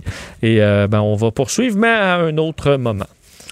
La coroner dans le dossier de Joyce Echaquan qui a tenu à faire le point ce matin. Il y a des gens qui ont trouvé que la semaine passée, elle avait été assez, euh, assez dure dans ses remarques avec certains des témoins, avec les infirmières, par exemple, qui avaient eu des propos racistes à l'hôpital de Joliette et qui s'excusaient. Bon, on l'avait couvert ici, là, de cette, entre autres, une infirmière qui avait perdu, qui avait été congédiée à la suite des événements entourant la mort de Joyce Echaquan. On sait, elle avait euh, dit, à l'infirmière, entre autres, qu'elle était euh, débordée, là, que c'était une des raisons qu'elle aurait peut-être pas fait ça en temps normal. Et ça, euh, la coroner Kamel disait. euh, elle semblait pas vraiment acheter cette excuse-là. là, disant- l'infirmière, moi, ce que surtout, l'infirmière reconnaissait sa méchanceté. Elle utilisait le mot elle-même qu'elle avait fait preuve de méchanceté puis s'en excusait. Faut aussi, à un certain point, mais si t'es coroner, t'acceptes, t'acceptes les excuses. Maintenant, est-ce que t'acceptes l'excuse proposée que c'est parce que t'étais fatigué? Est-ce que t'étais, est-ce qu'il s'est interdit de commenter comme coroner? C'est pas un juge, un coroner non plus. Ben- les coroners commentent, là, les situations. C'est ce qu'elle voulait rappeler. Après, semble-t-il avoir euh, bon, eu plusieurs questions concernant ses, ses commentaires, parce qu'elle avait entre autres dit que euh, votre histoire ne tient pas debout. Là. Elle avait dit ça directement à l'infirmière euh, qui avait été congédiée à un certain moment, donc sur, ses- sur son témoignage. Ce qu'elle a dit, donc, tenait, tenait à faire le point. Elle dit bien que certains de mes commentaires aient pu donner un- une certaine apparence de partialité. J'affirme que j'ai en tout temps, depuis le premier jour de cette enquête, respecté mon devoir d'indépendance et d'impartiali- d'impartialité. Et elle rappelle que son audience cherche à éclaircir en toute sincérité la cause d'un décès pour éviter que d'autres surviennent et elle demande la collaboration et la transparence de tous ceux qui se présentent aux audiences publiques, disant que c'est vital et que les réponses évasives ou opaques nuisent à l'enquête de vérité et de réponse. Et rappelle qu'on n'est pas à la recherche nécessairement d'un d'un et ça ne va pas déboucher sur un jugement criminel ou civil, que vraiment l'objectif est de faire la lumière sur cette mort pour que ça ne se reproduise plus. Alors, euh, voulait clarifier tout ça, nettoyer l'air, disons. C'est ce qu'elle a tenté de faire euh, ce matin. Mais euh, Jeanne Kamel est quand même pas une. euh, c'est pas sa première enquête. Elle a plusieurs. Je me souviens d'avoir regardé son CV quand ils l'ont nommé. C'est elle qui préside l'enquête sur les CHSLD aussi, les morts en C'est d'ailleurs en critiquant euh, les- les- certains propos de l'infirmière, elle faisait référence à ça en disant Moi, la situation, là, je la connais dans le milieu de la santé, là, je la connais en CHSLD, je sais c'est quoi Non, des gens elle a débordés. piloté plusieurs gros dossiers. C'est une coroner qui a pas froid aux yeux, puis souvent on aime ça, là. Elle a euh, brassé des gros dossiers. Moi, j'ai plutôt tendance à avoir. Peut-être qu'il faut qu'elle elle se limite, qu'elle se garde une certaine réserve dans ses commentaires à chaud. Mais c'est une coroner à Mais- qui j'ai plutôt tendance à avoir confiance. C'est quand même, même des juges se permettent, des fois, quand tu as des réponses qui, qui, qui font pas de sens, euh, qui rappellent à l'ordre sèchement, c'est un peu ce qu'elle a fait. Euh, et finalement, euh, avoir le bon niveau d'attente pour être heureux. Oui, on termine là-dessus. Une suggestion pour être heureux selon la science. En fait, c'est à l'Université du Collège de Londres qui travaille depuis euh, plusieurs années sur le Happiness Project. Alors, l'objectif étant vraiment de trouver c'est quoi les clés du bonheur? Quand tu dis les attentes, c'est les attentes en général Ben, par rapport à la vie? C'est ça. C'est parce qu'avec des. euh, ils ont développé une application qu'ils ont envoyée à 18 000 personnes où tu fais des jeux en quelque sorte et tu dois performer, mais aussi euh, évaluer un peu quelle performance tu t'attends d'avoir et ton niveau de plaisir ensuite à jouer, gagner ou perdre. Et ensuite, tu es scanné au niveau du cerveau là, avec, un, bon, avec des, des- des équipements scientifiques pour voir euh, dans les zones du bonheur où est-ce que ça, ça travaille. Et leur conclusion étant que pour être heureux, c'est un calcul assez simple, il faut trouver l'équilibre. Il faut pas avoir des attentes trop élevées sur ce que la vie va nous amener. Mais non Mais ça, c'est sûr que c'est vrai. La gestion des attentes, c'est fondamental. Ben oui, parce que là. Mettons en voyage, là, si tu t'attends à trop, là. Oui, oui. Si tu t'attends à avoir une carte postale partout, puis finalement tu te rends compte Tu qu'il faut que tu fasses la file pendant une heure, puis il y a plein de touristes. Les plus beaux souvenirs de voyage, des fois, t'arrêtes dans un petit village, t'avais pas d'attente, puis finalement, c'est magnifique, puis là, tu te pars tout heureux. Ben, tu vois, ça dit, bon, il faut baisser ses, ses attentes, mais pas au point d'être misérable.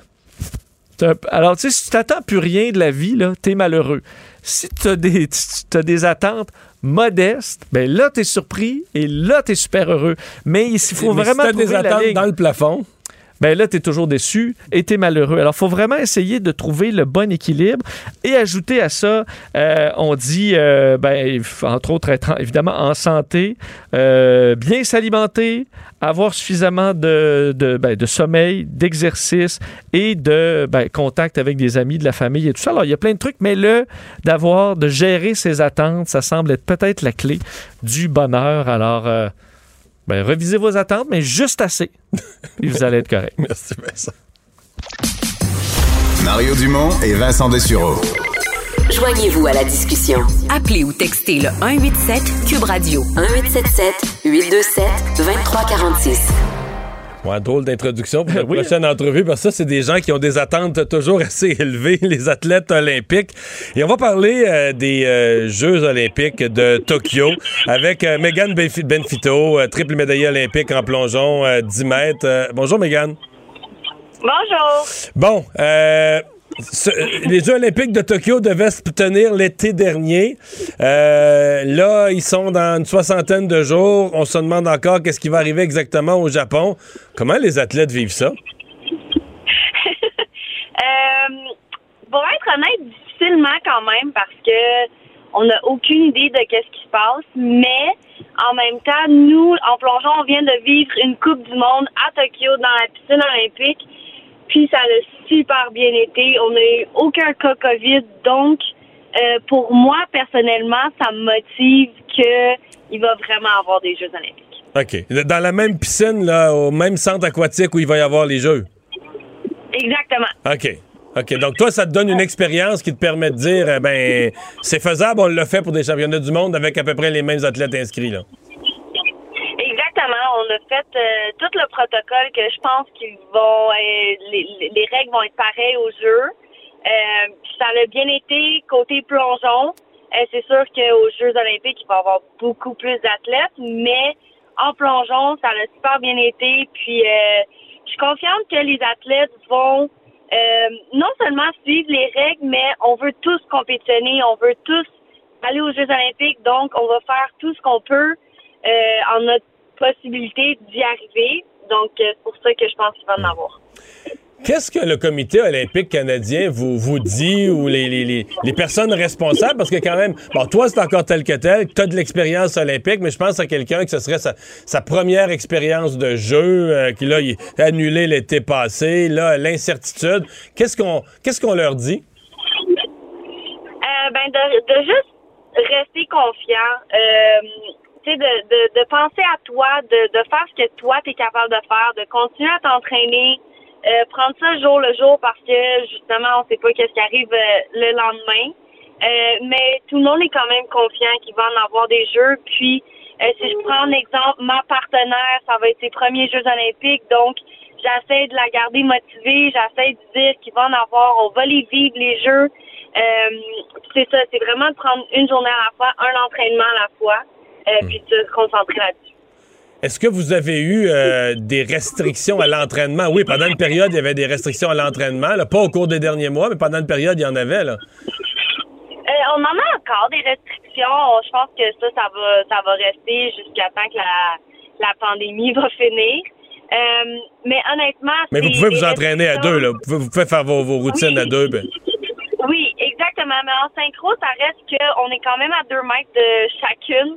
Euh, on n'est pas proche, on n'est pas collé. On doit quand même faire nos plongeons, donc euh, on veut pas se tomber dessus. Mais euh, tu sais, ça va super bien à l'entraînement. Puis euh, on, on pense à qu'est-ce que nous on est capable de contrôler, puis on, reste là-dessus. Ouais. La, présence du public, parce que là, on ne sait pas encore trop. S'il y a du public, ce ne sera, ce sera que des Japonais. Est-ce qu'il y en avait du public au championnat du monde que tu as fait récemment? Non, il y avait personne dans les estrades autre que les entraîneurs, euh, les, les, les, Les physios, juges. les, euh, les, ouais, les juges qui jugeaient, euh, puis les athlètes. Puis honnêtement, euh, moi, je parler pour moi évidemment, moi ça me dérange pas euh, qu'il y ait personne. J'aimerais vraiment mieux qu'il y ait des Jeux olympiques euh, avec personne dans les estrades qu'il n'y en ait pas du tout. Donc, je pense que peu importe, euh, tous les athlètes vont dire la même chose, je suis pas mal sûre. Euh, L'annulation l'année passée, ça vous a. euh, mettons, là, tu te reportes la journée où on vous a annoncé il n'y a pas de jeu cette année. Là. Euh, ça avait été un, coup dur, un choc? C'est- oui, oui, euh, à 100 C'est, euh, je pense que tous les athlètes qui ont comme objectif d'aller aux Jeux Olympiques, de, de voir que le travail que tu as fait les quatre dernières années était comme qui, qui servait un peu à rien. C'est sûr que c'est, c'est, ça l'a fait, euh, ça l'a fait mal, c'est fait triste, mais en même temps, on est très au courant de qu'est-ce qui se passe dans le monde. Puis euh, de reporter les Jeux, c'était vraiment la, la meilleure décision qu'ils pouvaient faire. Ouais. Et donc euh, là, euh, maintenant, il faut, faut réussir à les, à les réussir. Est-ce que vous avez eu des, des, des avancées de vaccination ou quelque chose? Par exemple, parce que je sais, à un moment donné, il y avait un point, on disait qu'il faudrait que tous les athlètes soient vaccinés. Comment on a géré la question de la vaccination? Ben, en fait, je pense que, euh, tu sais, ça reste un, un, un, un choix pour, pour tout le monde. Si tu veux être vacciné, tu vas te faire vacciner. Si tu veux pas, tu veux pas. Mais euh, le fait qu'on a la chance d'être vacciné, je pense que c'est une bonne chose. Euh, mais on n'est pas une priorité. La priorité était vraiment les, les gens plus âgés. Puis ça, je pense que ça s'est bien déroulé. Donc, les athlètes là, olympiques, vous, avez, vous, êtes, vous êtes passés dans l'ordre de, de tout le monde. là. Il n'y avait rien pour les athlètes olympiques. là. Exactement. Je pense que c'est la, la bonne chose à faire. Mais là, on est, il y en a plusieurs qui sont vaccinés, puis euh, on va espérer que partout au monde c'est la même chose, puis que les Jeux Olympiques vont avoir lieu cet été. Bon. On va se croiser les doigts. C'est une belle place pour des Jeux olympiques euh, ou des championnats du monde. Tokyo, le Japon, c'est un pays qui, qui organise bien. Oui, euh, tu sais, on a fait la Coupe du Monde, j'ai fait euh, des séries mondiales euh, au Japon aussi. Ils sont super fins, super gentils. Euh, ils suivent vraiment toutes les règles à 100% Donc, c'est fun de, de participer à une compétition là-bas. J'ai hâte de voir comment, euh, comment que les Jeux vont se passer. Ben, on souhaite la meilleure des chances. Ça, ça s'est passé comme ça, ça, ça se passe comment vos entraînements? On est dans les espoirs de médailles toujours? Ben, on, on travaille fort pour ça, mais oui, les entraînements vont bien. Euh, on, on- tout- pas mal tous les athlètes de plongeon, on va bien mentalement aussi. Donc, euh, on va vraiment viser des médailles euh, rendues là. On va se croiser les doigts pour euh, que les Jeux aient lieu, qu'ils se passent bien et qu'il y ait des médailles. Et c'est très gentil de nous avoir parlé. Merci, Megan. Merci beaucoup. Bonne journée. Megan Benfito, triple médaillée olympique qui participerait à ces quatre, qui participera, ils auront lieu, on est confiant, à ces quatrièmes Jeux à Tokyo euh, cet été en juillet. Mario Dumont et Vincent Dessureau. Joignez-vous à la discussion. Appelez ou textez le 187 Cube Radio 1877 827 2346. Alors, c'est l'heure de la chronique politique de Gilles Barry. Bonjour, Gilles. Salut, Mario. Et tu veux me parler d'un nouveau euh, paradigme au Québec, le nationalisme décomplexé. Ouais, je pense que le premier ministre Legault est en train de rallumer les lumières dans la patrie. Il y a eu la loi 21 avec la laïcité et maintenant la loi 96 qui est la nouvelle mouture de la loi 101. Alors, on a l'impression, en tout cas, que la, nation qui, qui vient de sortir d'un long sommeil, endormi, en tout cas depuis 1995, semble se réveiller. Et euh, comme tu l'as mentionné dans le Journal de Montréal, la loi 96, c'est probablement, Mario, quand on regarde ça avec un certain recul, la première véritable victoire du Québec depuis 1982. Alors, euh, c'est pas euh, c'est pas rien là. Alors, euh, le fait que le gouvernement du Québec a imposé unilatéralement le concept de nation québécoise, puis a décidé aussi d'introduire dans la Constitution qui est dans le bout du Québec, là, euh, le français comme la langue nationale du peuple québécois. Alors, c'est quelque chose. Comme a dit Christian Dufour, c'est un coup de génie. Et moi, je pense que quand on regarde ça avec beaucoup d'objectivité, c'est un coup, c'est un coup important, c'est un coup marquant qui va changer les esprits. Alors, euh, puis la preuve, Mario, c'est toujours la même chose. Ça fait réagir. C'est, comment les adversaires vont sortir. Alors, les adversaires ou les gens qui se sont toujours mobilisés contre le Québec, euh, ben, on l'a vu dans les derniers jours les jours subséquents qui ont suivi le dépôt de la loi 96. On a vu sortir les croque-mitaines, puis les bonhommes setteurs de leur caverne du Canada anglais. Alors, ils se sont déchaînés, pas à peu près. Alors, Mais là, ils en veulent à Justin Trudeau. Ils en veulent à Justin Trudeau parce que lui ne s'est pas engagé à combattre ça. Là.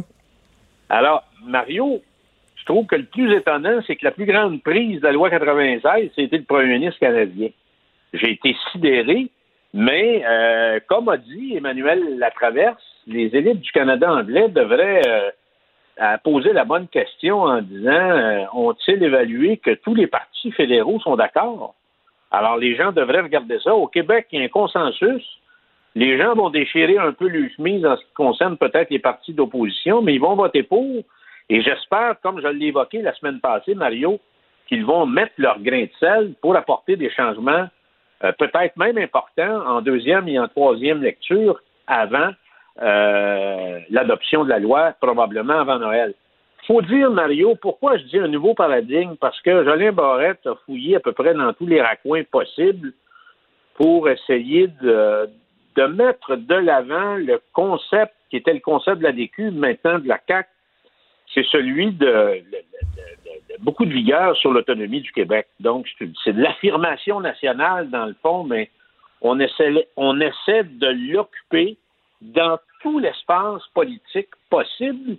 Et euh, je pense que la CAC a définitivement euh, démontré, en tout cas, que ça c'était possible. C'était ni le fédéralisme ni l'indépendantisme, mais c'est probablement un courant qui, qui se veut aussi dans l'esprit de Robert Bourassa, euh, d'un nationalisme offensé, offensif et euh, Hmm. décomplexé. Mais euh, qu'est-ce que tu penses? Je vais te faire une métaphore.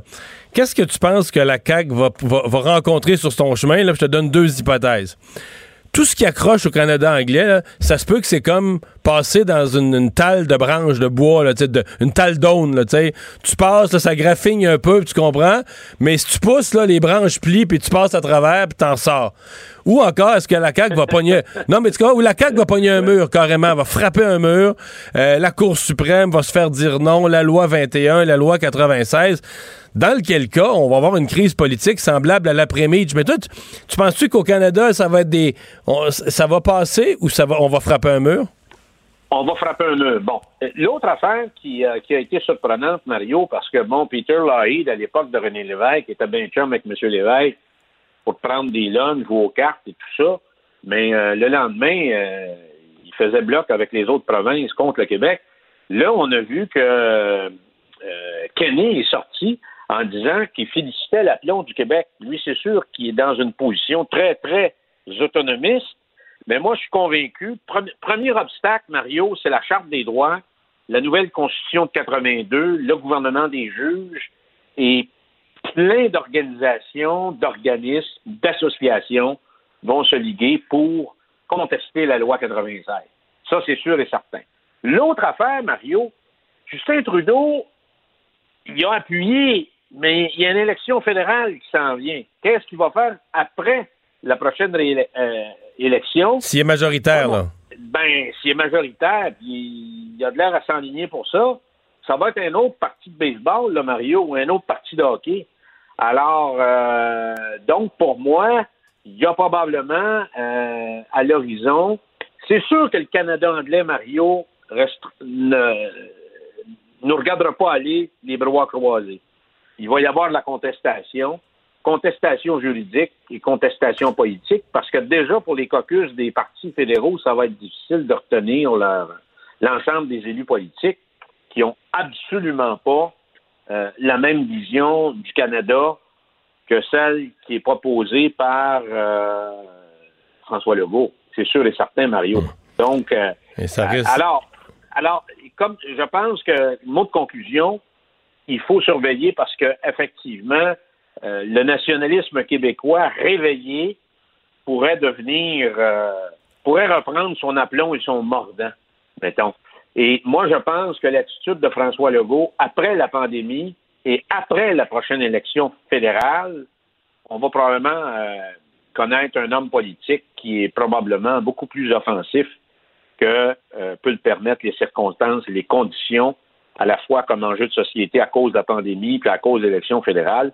Je pense que François Legault va reprendre beaucoup d'aplomb, beaucoup de mordants après la prochaine élection, euh, qui devrait, la prochaine élection fédérale devrait être déclenchée, Mario, d'ici la fin août. Gilles, merci beaucoup. Merci. Salut. Bye bye.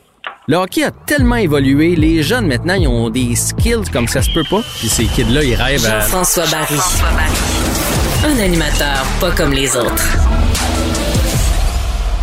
Bonjour Jean-François. Salut Mario. Comment ça va? Ça va bien, euh, ça va bien malgré tout. Euh, pas été un grand match hier pour le Canadien, là. Bah, c'était un match horrible. Nu tété de Price, euh, le Canadien n'est pas dans le coup du tout. Là. Faut pas quelqu'un qui a pas regardé le match, mettons, qui fait 2-1, fait Ah, ben mon Dieu, n'était pas si pire que ça. Non, non. Price a été euh, impérial hier devant son filet. Là, c'était extraordinaire. D'ailleurs, on avait dit au début de la série, si Price euh, est hot, on peut voler la série. Il est hot. C'est le reste de l'équipe qui euh, qui suit pas. Puis tu sais, on en avait parlé ensemble. Moi, j'étais pas contre la stratégie de, de Dominique Ducharme et probablement de Marc Bergevin de dire on y va avec nos vétérans, on Ouais, les bardasse. C'est un flop, c'est un flop historique, là. Ça a fonctionné une partie. Les Maple Ouais. Leafs se sont. Ben, le, le premier match, on, on l'a Ouais, gagné ouais, de cette façon-là. Mais après, les Maple Leafs se sont, euh, se, se- se sont ajustés et visiblement, ça ne les dérange pas. Ce que les Oilers n'ont pas été capables de faire. On va se le dire, les Jets ont us- usé de la même tactique contre les, euh, les, les Oilers d'Edmonton et McDavid, Dreisaitl sont tombés dans le panneau. Les joueurs des Oilers aussi, ça les a frustrés et euh, les Jets sont sortis avec la série. Les Maple Leafs, ça ne les dérange pas du tout. Et il y a une bonne raison pour ça, c'est que oui, c'est des joueurs de talent, mais c'est des gros bonhommes. Austin Matthews, là, il est capable d'en prendre. C'est Mhm. pas sa tasse de thé d'aller donner des mises en échec, mais ça le dérange pas ben ben que Byron la cote dans la bande. Là, ça y fait, ça y fait pas peur. Il, en- il en rit même. Euh, puis Ouais, mais les mises en échec, c'était le premier match. Mais le Canadien s'est fatigué aussi de faire ça. Tu sais, mettons, euh, hier, est-ce que le Canadien est robuste? Il passe quelques mains d'en face des fois. Puis il pogne- et en plus, les arbitres sont devenus très sévères avec le Canadien en, voulant qu'il voulait, en, vou- en voyant qu'il voulait jouer le jeu robuste, un peu cochon. Je veux dire, c'est- mais tu sais, moi, hier, euh, mettons, la deuxième période, je ne vais pas croire mes yeux. Tu sais, t'es des deux, trois minutes que le Canadien ne touche pas à la rondelle. C'est une pratique, c'est une pratique des joueurs de Toronto qui étaient capables de changer de joueur. Donc, le Canadien gardait les quatre mêmes défenseurs qui touchaient jamais à la rondelle. Puis Toronto faisait circuler la rondelle. De temps en temps, il allait changer un joueur pour en, en ramener un reposé. Puis c'était une pratique sur le filet de Carey Price. Une pratique de Toronto sur le filet de Price. Ouais, mais ça c'était comme ça les 10-15 derniers matchs euh, de la saison. Je me souviens, on en a parlé ensemble, je l'avais même mis sur les médias sociaux. La deuxième période, euh, c'est euh, c'est épouvantable du côté du Canadien. L'autre équipe réussit à changer, on est embouteillé. J'ai honnêtement, ça fait des années que je regarde du hockey, j'ai rarement vu ça. La séquence hier de deux minutes et demie avec les mêmes joueurs sur la patinoire pour le Canadien et les Leafs qui ont eu le temps eux autres de mettre leurs quatre trios pendant ce temps-là je, je hurlais dans mon salon. J'en, j'en revenais pas. Mais ils sont de- même, de voir- tu sais, les joueurs du Canadien sont même plus capables de faire un dégagement. Tu sais, un dégagement refusé, là, serait une bonne chose. Là. Tu sais, Je comprends que c'est pas l'idéal, mais ça serait moins pire. que- Mais ils sont même pas capables, ils sont même plus capables de toucher la rondelle pour faire un dégagement On refusé. y touchait pas. C'était en plein ça. On y touchait pas. Fait que, euh, écoute, Mais- mais c'est la jamais- meilleure équipe des deux, c'est les Maple Leafs. Là, on va Ouais. arrêter de se faire des, des- de se faire des cachettes là-dessus. Puis si tu m'avais dit qu'on allait sortir de Toronto à 1-1 avec euh, Foligno euh, blessé, puis Tavares blessé, je t'aurais dit que le Canadien est en bonne posture. Mais malgré l'absence de ces deux joueurs-là, on n'est pas là. Puis la série pourrait être 3-0. Là. On s'entend que le premier match peut aller d'un côté comme de l'autre. Price Puis l'a volé aussi. hein. Price, jusqu'à maintenant, c'est le seul qui a rien à se reprocher. Puis d'ailleurs, tu sais, on l'a des fois passé en dessous de l'autobus, là, mais Carey Price, il est vraiment très bon depuis le début des séries. Puis en plus, cette fois-là, il agit en leader. T'as vu hier, là, deux fois, il est allé encourager ses chums au banc et il s'est tenu debout en conférence de presse. Lui qui est pas d'habitude pas très bavard, il est allé en conférence de presse après le match puis il a dit qu'il avait confiance en ses joueurs, qu'on a suffisamment d'attaques, que lui il fait face à leur lancer tous les jours en pratique puis qu'on est capable de, de, de Ouais. marquer des buts. Mais moment, ben non, mais je veux dire, il aurait pu Non, dire. non, l'avais- non, euh, c'était très bien, c'était merveilleux, c'était parfait. Non, mais- il nous a pas habitués à ça. Il nous a habitués à euh, autre question. Tu sais, genre, il répond pas. Ouais, là, il- ouais. il, est allé à la défense de ses coéquipiers. Mais pour le pauvre Carey Price, qui, tu sais, de, écoute, en 2017, Piquet Souben a dit, euh, on marque pas de but. Puis après ça, il y a eu Pacioretty, puis on l'a, on l'a chassé parce qu'il avait pas marqué en série. Puis on est encore au même point euh, cinq ans plus tard. Puis le Canadien Mais- marque pas de but. Quatre buts en, en trois matchs, c'est pas suffisant pour, euh, pour l'emporter contre les Leafs. là. Mais là, Jean-François, les jeunes sont, sont arrivés. Je pense qu'ils ont, ils ont impressionné euh, Pierre Cofield enfin. Écoute, à quelques secondes de la fin, il a quasiment failli sauver un peu la, la, la- partie comme il peut. Est-ce que si eux euh, rehaussent encore un peu leur jeu, que Price continue de, d'être impérial, est-ce que euh, est-ce que c'est possible ou euh, Écoute, c'est moi, juste un bon pas. show quand ils sont là? J'y crois pas, mais moi, tant qu'à y aller comme ça, là, je veux dire, on essaie des museler, puis ils ont quand même des chances de marquer. Fait que allons-y avec une autre stratégie, c'est-à-dire euh, patiner les Thornton, les Spezza, les gros bonhommes de l'autre côté qui sont vieillissants. Il faut essayer une autre stratégie. La stratégie de on va les brasser, là, ça les intimide zéro. Mais ça, c'est pas juste dans les mains euh, de Cofield. Cofield, hier, visiblement, on n'avait pas vraiment envie de le faire jouer dans les premières périodes. Et pourtant, il montrait de très, très belles choses. Là, il y a en troisième, on avait besoin d'un but, on l'a fait jouer. Et là, soudainement, bon, c'est sûr que les livres savaient l'avance. Fait qu'on sait pas là s'il y a un petit peu de ça aussi. Le- L'être humain euh, veut défendre son avance. Fait que là, on était plus dans le territoire des Maple Leafs. Mais ce soir, tant qu'à moi, il faut l'essayer. Il faut changer de stratégie. On se fait deux gros trios, puis on y va all-in avec ça, puis on essaie de les envoyer dans leur zone. On essaie de changer de stratégie. Peut-être qu'ils aiment pas ça jouer dans leur zone, les Maple Leafs de Toronto. Mais on peut pas les laisser en contrôle comme on a fait depuis deux matchs et Mais- se dire, à un moment donné, il va y avoir un break de notre bord. On réussira Mais pas à les qu'est-ce qu'un gars comme Merrill, mettons, aussi mauvais fait sa glace?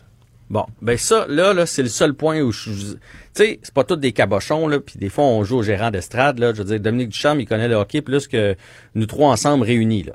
Pourquoi... euh, tu sais, je comprenais la stratégie au début, mais Romanov, je, ne- je ne comprends pas pourquoi il rentre pas dans l'alignement. Euh, surtout que, il- tu sais, il amènerait une étincelle, il amènerait du dynamisme. C'est un Mobile. gars qui frappe dur, il est mobile. Moi, je, je me demande si c'est... Est-ce qu'il se serait passé quelque chose? Ben, hier, au moins deux ou trois fois, là, Price, tu sais comment il est bon en dehors du but, arrête la rondelle, puis la donne à Merrill. Tu dis là, tu peux pas, comme défenseur, là, ça te facilite la vie, parce qu'il y a bien des gardiens qui t'auraient pas donné la rondelle. aurait fallu que la chercher dans le coin le long de la bande. Price, c'est la place. Là, il apprend, il lève la tête, il regarde partout. Jusqu'à temps qu'un gars de Toronto arrive dessus puis il enlève. Là, tu dis, mais ça n'a pas de bon sens. Fais quelque chose, bouge, passe là. Mais tu peux pas en même temps, pour la passer, c'est sûr que tu peux pas regarder ta tablette, qu'est-ce qui s'est fait la fois d'avant, puis faut tu, faut que tu prennes ta décision en 0.8 secondes. Tu peux pas attendre 4 secondes pour... Des... Il est nul, nul, nul, nul. Ouais, je sais pas ce qu'il fait là.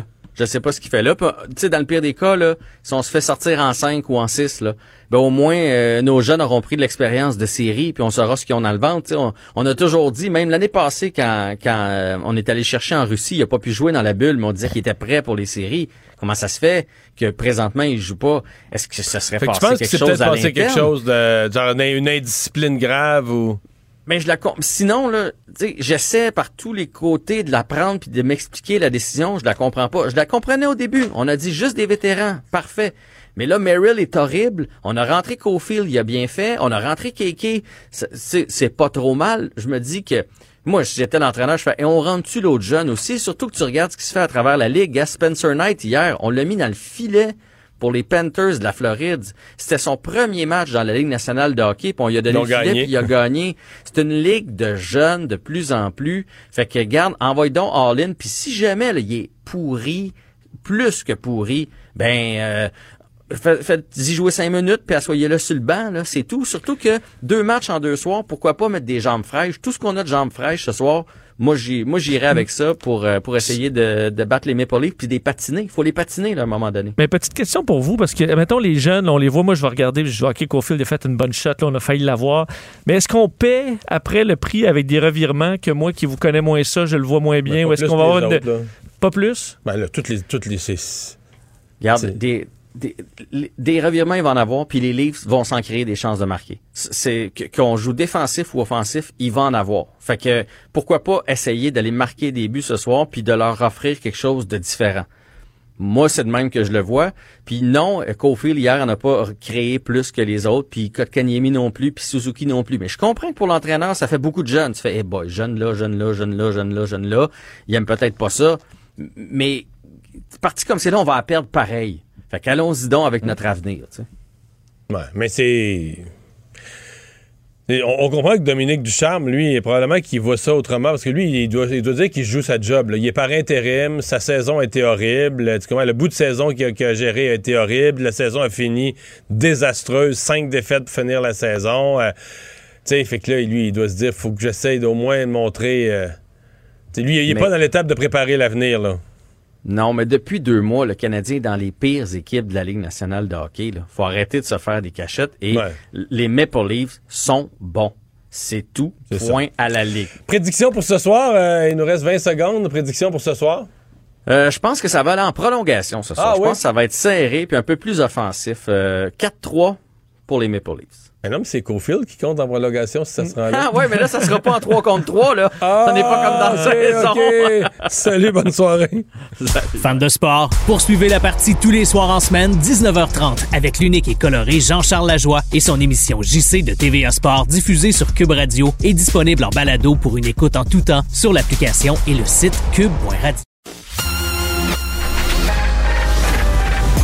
Mario Dumont et Vincent Dessureau. Des propos crédibles, avec des fois un brin de sarcasme. Ben, quand les nouvelles sont moins crédibles. hein. Mario Dumont et Vincent Dessureau. Cube Radio. Le, le commentaire de Richard Martineau. Des commentaires pas comme les autres. Bonjour, Richard. Salut, Mario. Alors, les partis d'opposition à Québec qui font front commun contre le troisième lien.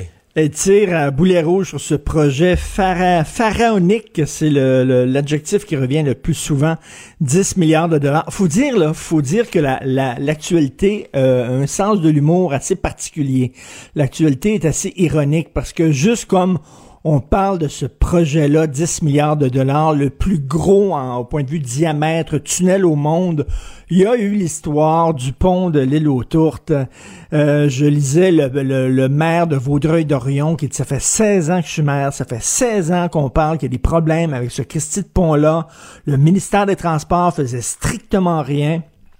Et c'est un pont beaucoup plus achalandé que va l'être le tunnel, le troisième lien, c'est-à-dire on parle de quoi? 70 000 à 90 000 autos par jour, alors que le troisième lien, ce serait 55 000 autos à peu près. Donc, tu vois, là, un pont qui était névralgique, qui met tout le monde dans la merde maintenant que c'est il, il euh, il est fermé et qu'on a laissé vraiment se dégrader au fil des ans sans rien faire, mais par contre, on aime mettre de l'argent, on aime tout, le temps couper des rubans, puis arriver avec une nouvelle autoroute, un nouveau pont, un nouveau tunnel, plutôt que de faire attention aux infrastructures qu'on a déjà, qui sont en train de se dégrader. Et c'est tellement...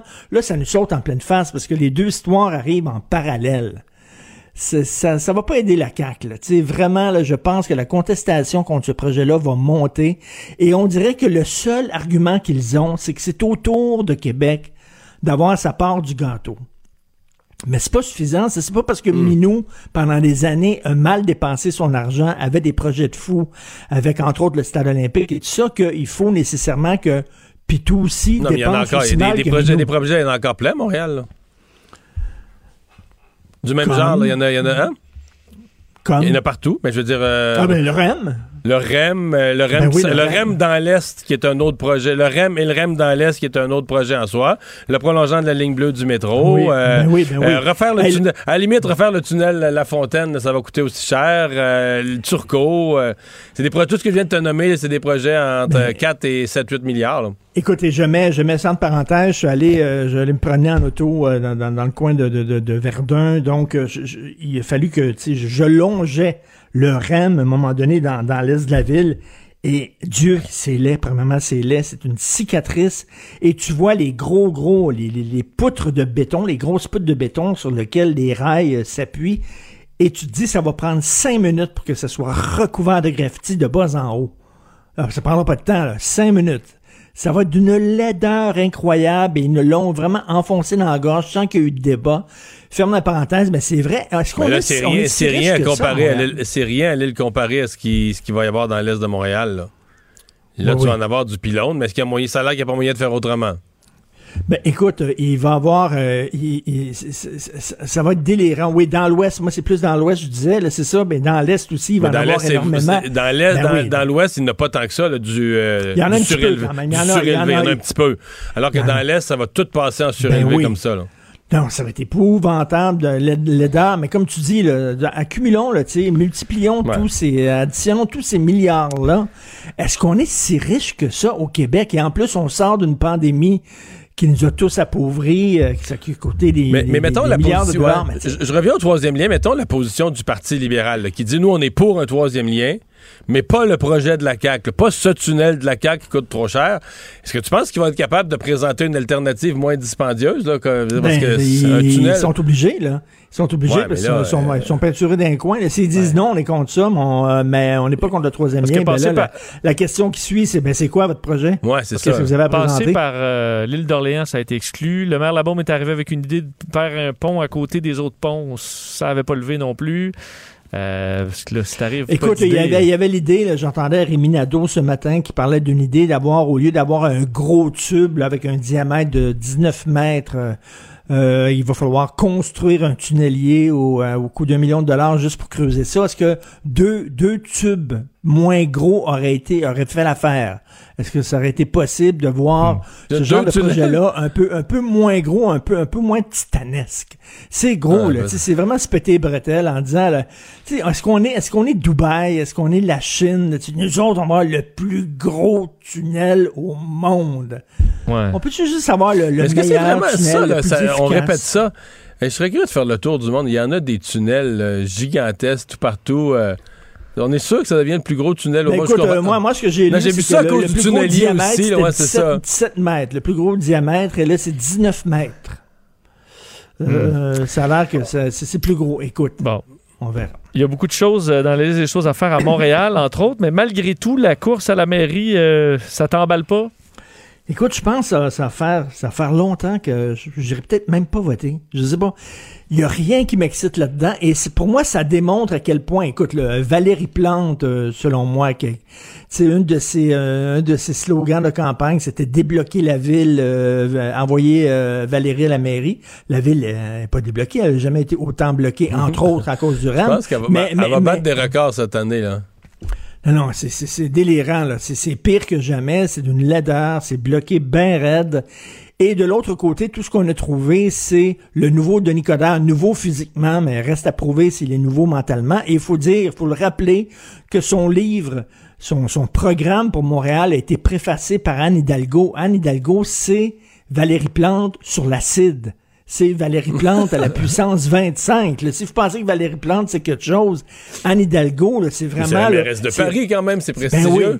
Et c'est la un- maire de Paris, c'est mettre des pistes cyclables Oui. partout, fermer des rues, c'est pr- probablement la, la personne la plus détestée des chauffeurs de taxi à Paris. Bref, elle a préfacé le livre de Denis Coderre, donc vraiment, j'ai vraiment l'impression, tu le veux où, ton coup de poing, ça gueule ou dans le ventre, et ça montre, ça démontre à quel point moi, j'en viens pas pour une ville comme Montréal, une grande ville. Il y a beaucoup de défis à relever qu'on n'est pas plus, pas plus attiré des candidatures de taille que ça. Est-ce que ça démontre pas quelque part qu'un malaise maintenant, que c'est difficile de, de convaincre les gens de se lancer en politique, entre autres avec les médias sociaux, entre autres avec l'information 24-7, euh, entre autres, il y a bien des gens qui, qui peut-être qui auraient pu faire des choses à Montréal puis qui disent le jeu n'en vaut pas la chandelle. Le prix à payer est Mais là, le trop sondage aujourd'hui euh, démontre une nouvelle euh, Denis Mania. Là, tu crois pas à ça? Ben, c'est que les gens sont écœurés de, de, de, de, Valérie Plante, puis euh, ils vont voter contre tu Valérie Plante. c'est ça qui fait gagner Denis Coderre, là? Ben, hein, il y a, quelqu'un qui va gagner dans cette course-là. Soit c'est elle, soit c'est lui. Fait que si les gens sont annés d'elle, évidemment, ça va être lui. Mais j'ai de la difficulté à croire que les gens sont passionnés par cette course-là. Et je reviens là-dessus. Ça démontre à quel point le jeu, le jeu en vaut peut-être pas la chandelle de se lancer en politique et c'est difficile. Mais il y a des- les gens. il y a- il y a il y a deux pas, autres candidats qu'il y a pas moins, des gens plus intéressants que ça qui se lancent à la candidature. C'est c'est la ville de Montréal, c'est prestigieux. Être maire de Montréal, il me semble, c'est quelque chose. Il, il attire personne. Autre que Denis Coderre. Puis là, il y a un gars, il y a un ancien joueur de football, là, qui est un militant racialiste, là, qui, euh, qui a milité pour la partition de Montréal advenant l'indépendance du Québec. Il veut que Montréal se sépare du Québec. Bon, ça a l'air un peu un coucou. Et, et, et that's it. C'est tout. On n'est pas sorti du bois. Mais il y a là. Marc-Antoine Desjardins aussi, là. job-là. T'es un jeune avocat très dynamique. euh, mais c'est ça, est-ce que est-ce que c'est encore possible de. C'est ça la question, là. Est-ce que c'est encore possible de se faufiler? Puis de créer assez d'intérêt pour créer un mouvement, puis qu'à un moment donné, les gens se disent. Mais, mais en euh, même temps, c'est pas, c'est pas une candidature de, de- c'est pas une, gro- une grosse pointure, là, tu sais. On, on aurait cru que Montréal aurait attiré davantage de grosses pointures que ça. Tout ce qu'on a, c'est retourné avec notre ex qu'on avait congédié, on lui avait donné son 4 puis dans le derrière, puis Ouais, là, disant, Ah, ben, finalement- parce que dans, dans le Vox, il y avait un Vox Pop aujourd'hui euh, de notre collègue Marianne Lapierre à LCN. C'est quand même intéressant. Les gens avaient, euh, étaient quand même crampés. Puis il y en a qui étaient inspirés là, par la perte de poids de M. Coder, puis que- qui avait l'air d'un homme, euh, d'un homme nouveau, euh, une version 2.0. Ça, tu crois pas que ça. Les gens adorent ça, Richard, quelqu'un qui, qui, qui vit un échec puis qui s'en relève. là. Oui, Plus oui, fort. a changé, puis moi, il est moins arrogant qu'avant. Euh, Permets-moi de douter. Quelle est cette caricature du devoir que tu, qui t'a rendu mal à l'aise? Ben, une caricature d'Éric Godin que je connais bien, euh, caricaturiste très connu, qui a commencé à voir en même temps que moi, et c'est une caricature qui reprend euh, sur, le- sur la situation au Moyen-Orient et qui reprend l'image de George Floyd par terre avec euh, un policier là, qui est euh, à genoux sur sa carotide, mais là c'est un Palestinien qui est par terre et c'est un soldat israélien qui maintient son genou sur le cou euh, d'un pauvre Palestinien et on s'en parlait. Ça montre à quel point, et moi je connais les, opinions politiques de, de Godin, c'est quelqu'un qui penche très à gauche. Il me semble que le conflit israélo-palestinien est pas mal plus compliqué que ça, que le pauvre Palestinien et le méchant soldat israélien qui l'écrase. Le Hamas est financé par l'Iran qui, je dois le dire, hein, a été reconnu coupable d'avoir descendu un avion dans lequel il y avait plusieurs Canadiens. Il y a une cour de l'Ontario qui a dit que c'était un acte terroriste. L'Iran qui arme le Hamas, l'Iran qui souhaite la destruction d'Israël, le Hamas qui se cache dans la population civile en disant si Israël rétorque à nos lancers de raquettes, c'est parfait, il va y avoir plein de morts dans la population, on s'en fout complètement parce que ça va être bon pour notre cause et tout ça. C'est complexe. Et de montrer ça comme ça, le pauvre Palestinien, je sais pas, la, la gauche n'a pas évolué. On pouvait peut-être avoir ce discours-là sur le conflit israélo-palestinien dans les années 70, 80, mais on le sait qu'aujourd'hui, c'est pas mal plus complexe que ça, qu'un journal comme Le Devoir ait mis une caricature qui simplifie outrageusement euh, une situation qui est aussi complexe que ça. C'est pas fort. Nouvelle de dernière heure qui nous tombe dans le visage. Euh, c'est TVA Nouvelle, c'est Alain Laforêt qui vient de sortir ça.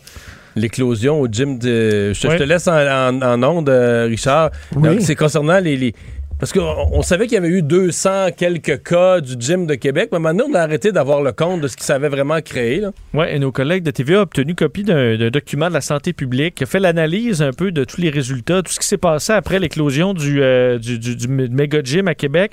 Et on arrive d'un à 700 cas, direct ou indirect. Un mort confirmé, possiblement 9 morts de plus. Donc, le total serait de 10 morts. 10 morts reliés. 700 cas, 10 et décès. 700 cas, 10 décès, euh, selon l'analyse de, de santé Ben publique. voyons donc, ben voyons donc. c'est- c'est- Mais ça, ça se peut, peut Richard. pas. ben C'est oui. c'est l'idole de Jeff Fillion. Voyons donc, c'est un bon gars. Oui, un- écoute, Non, euh, mais je comprends euh, que c'est un bon gars dans le sens qu'il a Non, pas. non, lui, lui, il dirait qu'il a pas, je- lui, il dirait je qu'il a pas voulu ça. Là. Lui, il dirait sûrement qu'il a pas voulu ça. Puis je suis convaincu qu'il a pas voulu ça. Non, mais, Mais- reste qu'il était irresponsable en maudit. Puis les gens qui lui ont donné le micro, les gens qui l'ont flatté, les gens qui ont dit, ouais, on fait tirer des billets euh, pour euh, des abonnements pour son gym, puis bravo, puis continue de résister contre la dictature sanitaire. On est avec toi, t'es un héros et tout ça. Ces gens-là aussi doivent se regarder dans le miroir en disant, oups, on l'a peut-être échappé. Et moi, c'est ça qui m'inquiète davantage, les, les, euh, parce qu'on met beaucoup l'accent ces temps-ci sur les parties à l'extérieur, les réunions de jeunes à l'extérieur. Moi, j'ai pas peur de ça. Je, je, je suis convaincu que les risques d'attraper la COVID, surtout quand t'es jeune, Ouais, ils sont à l'extérieur, sont minimes. Sont minimes, quoi? Ils sont beaucoup moindres à l'extérieur. Ben oui, Ils sont pas moindre nuls, mais sont moindres, nettement. Non, non, ils sont, ils sont moindres. Ça m'inquiète pas vraiment, moi, les affaires qu'on a vues sur les plages et tout ça. Ce qui m'inquiète, c'est entre autres le gym, là, underground, là, qui était À secret à Longueuil, où il y avait 60 personnes, et les réunions à l'intérieur euh, m'énervent pas en plus. Merci, Richard. À demain, salut.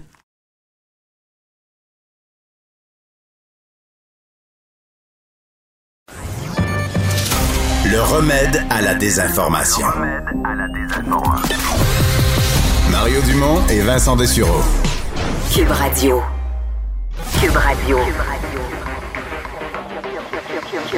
Cube Radio. En direct à LCN. C'est le moment de retrouver euh, dans les studios de Cube Radio Mario Dumont. Mario, aujourd'hui, autant le premier ministre Legault que le premier ministre Trudeau se réjouissent du fait que et le Québec et le Canada se placent dans l'ensemble du G20 en très bonne position concernant la vaccination.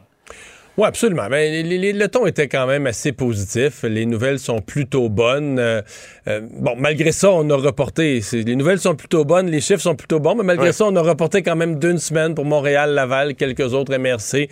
Euh, le passage en zone orange, donc on a voulu être, euh, être très prudent. Euh, bon, ces gens-là vont quand même avoir des assouplissements. là. tout le Québec va voir les terrasses rouvrir vendredi, le couvre-feu être relevé euh, ce vendredi, mais le passage en zone orange, ça va être reporté ça euh, d'une semaine. Mais euh, oui, écoutez, on, est dans des messages beaucoup plus encourageants. C'est le cas de la vaccination. Reste la deuxième dose. Je pense que on dit que la campagne de vaccination va bien au Québec, mais on a quand même entendu aujourd'hui euh, des gens, des gériatres, des gens qui s'intéressent à la situation des aînés, être euh, inquiets de la situation des aînés ceux qui sont en hébergement, CHSLD, RPA, ceux qui habitent dans des, résidences, euh, euh, vont être vaccinés d'ici quelques jours si c'est pas déjà fait. Mais c'est ceux qui sont à domicile, ceux qui sont dans leur maison ou dans, un appart dans leur appartement, euh, où là, la plupart ont leur rendez-vous déjà fixé, mais loin, là, en juillet. Et là, on se dit, avec le déconfinement, ils vont être de plus en plus susceptibles de croiser d'autres gens. Et on rappelle que la protection, surtout pour les personnes plus âgées, la protection d'une première dose, c'est quand même une protection incomplète. Là. Donc, c'est c'est ça dans la vaccination, je pense, qui va être l'urgence. Et le gouvernement a dit oui, on va commencer à devancer ces rendez-vous. Ben oui, vous parlez justement de ça, là, la première dose. Même, à- il y a la résidence Manoir Champlain de l'arrondissement Chicoutimi, là, qui vient d'avoir encore une éclosion là-bas. On a dû refermer la salle à manger, imaginez. Pourtant, tous les gens ont reçu la deuxième dose, mais il y avait déjà quelques cas avant que la deuxième dose ne soit Ça administrée. prend, prend trois semaines. Ça Hein? Ça fait pas la, la troisième dose vient d'arriver, mais ça. ça prend deux à trois semaines avant que la dose soit en plein effet. Là. Ouais. Parlons des élections municipales à Montréal. Est-ce que Denis Coderre est en train de remporter son pari? 12 points d'avance sur Valérie Plante à cinq mois des élections? Ben, c'est tôt. Hein? 12 points en politique municipale, ça, se, ça revire vite. Là. Donc, c'est pas, pas gagné. Mais est-ce que Denis Coderre a de quoi être satisfait? C'est certain. faut quand même revoir, euh, regarder un peu dans notre rétroviseur. Pierre, il y a, mettons, il y a un an et demi, deux ans, il y a encore bien des gens qui disaient Ah, ben là, Denis Coderre, il a aucune chance. Puis, tu sais, il s'est fait battre la dernière fois. Les gens étaient tannés de lui. Ben, Tu on le voyait un peu comme enterré là, du- au niveau de ses chances politiques. Alors, non seulement il a rebondi, non seulement il est revenu, mais il amorce la course avec 12 points d'avance. Donc, pour lui, est-ce que c'est une bonne nouvelle? La réponse, c'est oui. Mais est-ce que tout est joué? Certainement pas. Euh, en politique municipale, ça revire encore plus vite que. Mais, mais de nos jours, ça revire vite dans tous les niveaux politiques, mais encore plus en politique Oui, est-ce municipale. qu'on vote pour ou on vote contre l'autre? Toujours un peu des deux, Pierre. On, vote surtout contre, un peu pour. Mais ce qui devrait surtout inquiéter Mme Plante, ce qui devrait, à mon avis, là, euh, l'empêcher de dormir, c'est sa faiblesse sur les questions économiques. À la question, là, qui est le meilleur pour relancer l'économie, là, Valérie Plante n'est pas 12 points derrière Denis Coderre. Elle est plus de 30 points derrière Denis Coderre. Et ça, pour, pour quelqu'un qui est au pouvoir, pour une mairesse sortante, c'est vraiment désastreux. Donc, euh, elle obtient de très bons résultats sur des, sur les pistes cyclables. On dit, ah oui, Valérie Plante, Valérie Plante, c'est la meilleure pour ça. Mais tu sais, la relance de l'économie, c'est un thème majeur. C'est comme, un- comme une des fondations. Quand tu es au pouvoir, c'est comme une des fondations. Ça devrait, à mon avis, la, la- la préoccuper. Mais pas juste sur les pistes cyclables, sur le transport en commun. Transport en commun aussi. C'est vraiment toute sa vision du transport collectif. Euh, parlons de la réforme de la police. Ça aussi, c'est un, tout un rapport et tout un changement. On demande une réforme complète là, de, de la police au Québec. Y a des bonnes choses là-dedans. On vise les bonnes priorités, mais j'ai quand même quelques questions. C'est-à-dire que, ben moi, d'abord, je suis pas tellement, parce que là, on est dans l'école, qu'avec ce qui s'est passé aux États-Unis, puis George Floyd, d'abord, ça, ça nous concerne pas. excusez-moi, la situation est pas pareille ici. On a nos propres problèmes, il faut s'en occuper. Mais euh, on a de la criminalité à combattre. Là, on semble dire aux policiers, euh, ben là, à chaque intervention, il va falloir que tu t'excuses d'être policier. Moi, je suis pas de cette école-là. Je pense qu'il faut, faut appuyer notre police, il faut la professionnaliser, il faut régler des problèmes. Mais il faut que les, les policiers peuvent pas toujours intervenir sur la pointe des pieds parce qu'ils ont peur qu'on dise qu'ils n'ont pas été ci, qu'ils n'ont pas été ça. Ils- on demande à nos policiers de nous protéger puis de combattre la criminalité. L'autre point du rapport où j'ai un gros point d'interrogation, c'est sur l'UPAC. Je n'ai pas de problème à ce qu'on fusionne des affaires, qu'on intègre à l'UPAC d'autres types d'enquêtes, de fraude, etc., qu'on élargisse. Mais l'UPAC doit rester. L'UPAC ne peut pas disparaître. Il y a eu des problèmes à l'UPAC. L'UPAC s'est attiré de la mauvaise presse. Dans l'opinion publique, les gens ont été déçus. C'est pas parce qu'une organisation nous déçoit qu'on l'abolit. À il faut se souvenir de ce qu'on a fait avant hier, Pierre. On a créé l'UPAC parce qu'on disait, ça nous prend, avec les problèmes, le ministère des Transports, ça nous prend une unité spécialisée contre la collusion et la corruption. Pas vrai que là, on oublie ça, puis on n'aime pas deux, trois affaires qu'ils ont faites, qu'on enlève l'unité. Là-dessus, il y a une prudence pour le gouvernement. Il y, a, il y a un aspect également, là, plus de police, de la police également. Alors, il y a des, il y a des aspects intéressants à surveiller là-dedans aussi. Euh, Mario, demain, 10h, on vous écoute sur LCN. Au revoir. Au revoir. Alors Vincent, ben, on se croise les doigts pour le Canadien ce soir, mais dans le cas des partisans de hockey à Edmonton, euh, ça a été la déconfiture, la déception totale. On espérait tellement de cette équipe avec un des meilleurs joueurs au monde, euh, Connor McDavid, mais là, euh, ils perdent un autre gros morceau à Edmonton. Oui, tout un, après avoir été battu en quatre par les Jets de Winnipeg, ben, les, fait, sur le compte officiel Twitter de Wayne Gretzky, il annonce qu'il quitte ses fonctions de vice-président des Oilers d'Edmonton qu'il occupait depuis 2016. Évidemment, il a été joueur euh, des, des Oilers par le passé. Donc, euh, quand même, euh, gros disons changement. Disons qu'il ne quitte pas dans la gloire. Là. Ben non. Et d'ailleurs, il dit les Oilers, leurs partisans et la ville d'Edmonton ont, ont, représenté le monde à mes yeux et pour ma famille au cours des 40 ans. Et ça n'arrêtera jamais. Avec la pandémie et d'autres changements dans ma vie, je réalise que je ne serai pas capable de dédier le temps et les efforts nécessaires pour appuyer cette organisation de classe mondiale. Euh, par contre, entre autres, le New York Post avait l'information comme quoi Gretzky s'en va comme analyste au réseau TNT qui va présenter euh, la Ligue nationale de hockey, les matchs avec ESPN aux États-Unis euh, à partir de, de pas, fait la prochaine saison. Et on lui aurait offert 3 millions de dollars euh, Quand pour même. analyser. Alors finalement, peut-être moins de pression. Puis. euh, Ouais. Non, c'est juste plate après la carrière qu'il a eu de quitter comme vice-président hockey les Oilers Ouais, le, lendemain, euh. le lendemain d'une élimination euh, improbable en quatre matchs. Là, c'est, euh, mais c'est ça la vie dans le sport. Tu vois, Des il n'y a, pas juste le Canadien qui fait face à l'adversité. Merci Vincent, merci à vous d'avoir été là. On se donne rendez-vous demain 15h30. C'est Sophie Durocher qui s'en vient. Je vous souhaite une bonne soirée. Cube Radio.